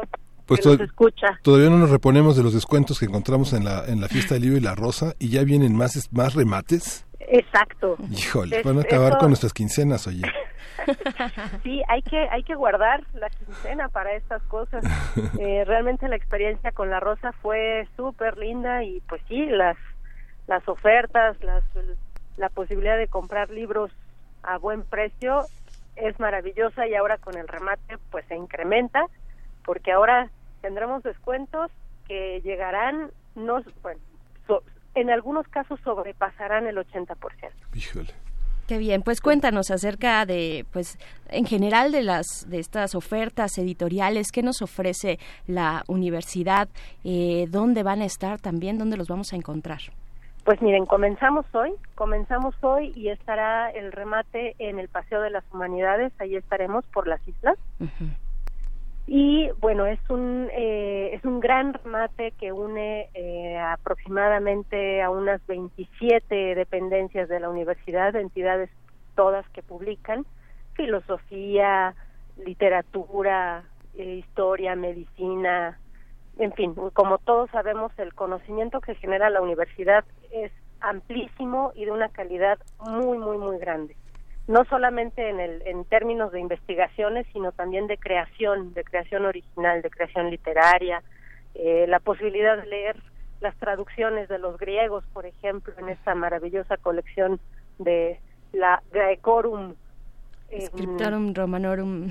Exactamente, Sí. ¿no? Entonces, tener todos estos libros que la universidad publica con estos súper descuentos, pues es no solo la invitación a ir a, a hacernos de muchos libros, sino también, en muchos casos, de generar nuestra propia primera biblioteca o de engrandecer la que ya hemos ido construyendo con los años, ¿no? Todos hemos ido leyendo también los libros que hay en casa, que nos dejaron los abuelos, los papás, eh, y esta posibilidad de ahora nosotros ir formando nuestra propia biblioteca con libros de gran calidad es también lo que estamos buscando, es esta siembra para el futuro. Sí. Esta, esta posibilidad de formar la propia biblioteca es algo que es muy, muy, muy interesante porque, bueno, muchos de los libros que seguramente van a estar en el remate también están en formato PDF eh, accesibles en muchos de los institutos y en las dependencias que publican, pero no es lo mismo tenerlos en un administrador de archivos que tenerlos vivamente. Esa, ese, es, es, es parte de esa intención de tener Claro, un espacio mira, físico. Por supuesto, eh, ahora que mencionas esto, en Open Access, que en la página de Libros UNAM tenemos Open Access y tenemos alrededor de mil, ahorita mil doscientos títulos de descarga libre y gratuita y efectivamente eh, muchos tienen su versión impresa. Entonces queremos siempre fomentar que podamos leer en todos los formatos eh, sin discriminación de ninguno, pero efectivamente hay algunos títulos que solamente están impresos, ¿no? que solamente todavía podemos encontrar en formato impreso. Eh, a lo mejor dentro de poco de casi todos hay un ebook o un PDF o alguna publicación que nos permita verlo en línea, pero bueno, todavía hay un- una buena parte de la producción que está en papel. Eh, hay, hay quienes ya son más anfibios, ¿no? Entre el entre el papel y las tecnologías, pero hay quienes todavía sentarse frente a la hoja es una experiencia que no se puede sustituir con nada. ¿No? Claro, y además la, la producción editorial, por ejemplo, de los in- institutos es amplísima, ¿no? Año, año con año. Y, y yo me imagino que también esta es una forma de algo que se ha criticado mucho, de esta distancia que pueden tener los institutos de investigación con el resto de la comunidad, tanto universitaria como en general, eh, pues que están ahí como, como aislados, ¿no? Están haciendo sus investigaciones muy valiosas y, y de pronto pues no nos enteramos de, de lo que está ocurriendo en su hacen. interior, ¿no? Sí, claro, fíjate esto que mencionas ahorita de la producción. La UNAM, toda la, la, la universidad, nuestra universidad produce 2.000 títulos al año. Eso significa que en promedio son seis libros diarios los que se están editando, los que se están publicando. Es una potencia editorial que muy pocas instituciones tienen en el mundo. ¿no? Tal vez algún caso en Brasil, pero es de veras es asombroso la cantidad de, de conocimiento que la UNAM genera. Y es cierto, lo que buscamos es que justamente todo eso eh, no se quede aislado, sino que podamos hacer que este encuentro entre el mundo del texto y el mundo del, del lector para pensar en Paul Ricoeur, por ejemplo, se, se origine y podamos tener esa, ese encuentro, ese vínculo. Sí, es que hay algo que hay algo hay algo que pasa que digamos que cuando uno anda en los tianguis de libros, en las librerías de viejo, en, la, en los remates de libro, la posibilidad de que aparezca eso que llamamos la curiosidad y no y no la puesta al día de un tema, no Claro. no no el estado de la cuestión a la hora de hacer una tesis o de una investigación, es lo que motiva también muchísimas este, posibilidades para los alumnos de encontrar temas de tesis, temas de- a los investigadores temas de investigación, Exacto. encontrar en veterinaria algo que no se les había ocurrido en sociales o en ingeniería algo que no se les había ocurrido en arquitectura o en matemáticas. o- son esas son esos pu- puentes que permiten que uno tienda este eh, a sus plazámenes, a sus placémenes la curiosidad, que es una de las grandes virtudes de la imaginación y la creatividad, ¿no? Por supuesto, y mira, bueno, este remate justo lo que nos ofrece no solo a universitarios, sino a toda la población en general, porque los descuentos eh, son abiertos para todo el público en general, pero nos ofrece esa posibilidad exactamente de, de encontrar puntos de, de encuentro, estas vinculaciones entre materias, temas, ideas. Yo, bueno, yo estoy segura que a ustedes, a todos nos ha pasado cuando estás en un tipo de, en, o en una librería o en una actividad como esta, el, remate, que de pronto empiezas a ojear un libro y luego otro y, y todos te los quieres llevar porque todos te dicen algo y todos te están incentivando eso que dices, esta curiosidad y esta capacidad para pensar en, en otras cosas a partir de una idea, de un tema, de vincular y de relacionar el mundo al final, ¿no? Sí. Claro, y emociona que ese estos espacios generen esa otra parte del diálogo, ¿no? Esa otra ese otro vínculo que hace falta también que no solo se queda en la presentación del libro, en el círculo de lectura, en espacios, pues, eh, digamos, dedicados específicamente para una presentación editorial, sino que el, el diálogo se va replicando, se va desdoblando en estos en estos espacios, ¿no? Eh, Sí. re- recuérdanos, Paola Velasco, eh, bueno, inician el día de hoy. ¿Hasta cuándo van a estar? ¿Dónde? ¿En qué horarios? ¿Y quiénes podemos participar de estos precios especiales, de estas promociones? Por supuesto, mira, comenzamos hoy y estaremos hasta el jueves, el 23 de mayo. eh, termina, bueno, lo- los horarios son de 10 de la mañana a 7 de la noche y estaremos en el Paseo de las Humanidades, en la zona de las islas. ¿Y quiénes podemos disfrutar de estos, de estos descuentos? Todos. Es eh, un gran remate de la universidad para acercar libros de gran calidad a un precio inmejorable a todo el público.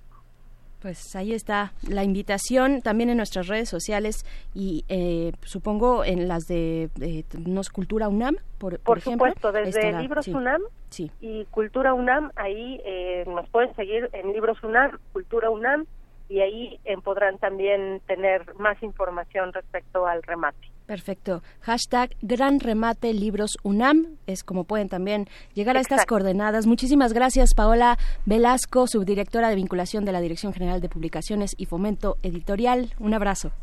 Les agradezco mucho, un abrazo igual. Al contrario. Chao, saludos al auditorio.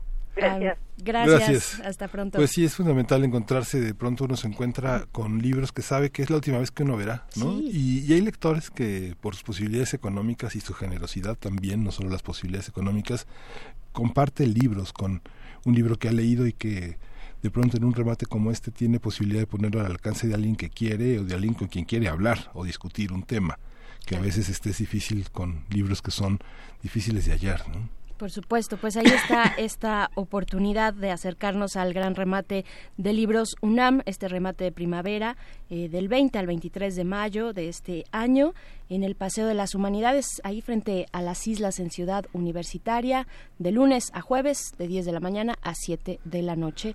Y pues estamos a punto, a punto de despedirnos. Muchas gracias a quienes eh, nos han escrito a través de nuestras redes sociales. Ahí pueden encontrar la información del remate de libros, arroba P Movimiento en Twitter y Primer Movimiento UNAM en Facebook, Miguel Ángel. Y pues ya, ya casi nos vamos. Ya prácticamente nos vamos. ¿Nos vamos con música, Frida, o no? Sí, ah, sí, las hermanas García. Vamos a escuchar. Las hermanas García, que Pavel Granados nos ha dado como una buena lectura de ellas. Sí, y vamos a escuchar de Juan Gonzalo Rosé, Tu voz, y con eso nos vamos a despedir. Vamos con esta excelente canción. Y, y esto fue Primer Movimiento. El mundo desde la universidad. ¡Feliz lunes!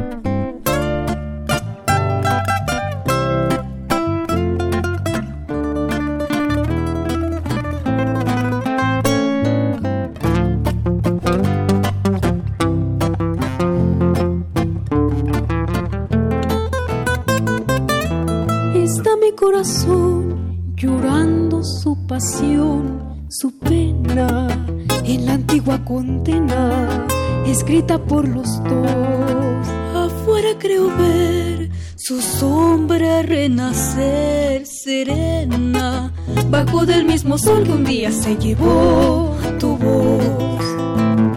Tu voz, tu voz, tu voz, tu voz existe, tu voz, tu dulce voz, tu voz persiste, anida en el jardín de lo soñado.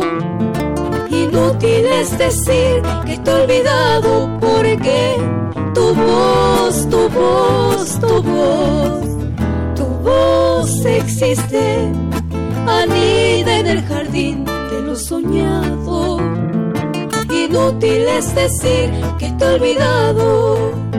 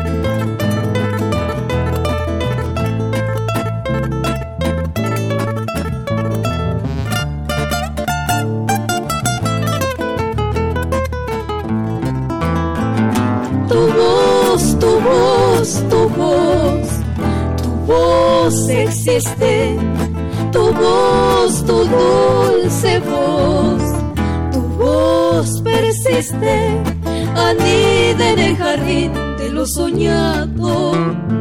Inútil es decir que te he olvidado porque tu voz, tu voz, tu voz, tu voz existe anida en el jardín de lo soñado. Es decir que te he olvidado.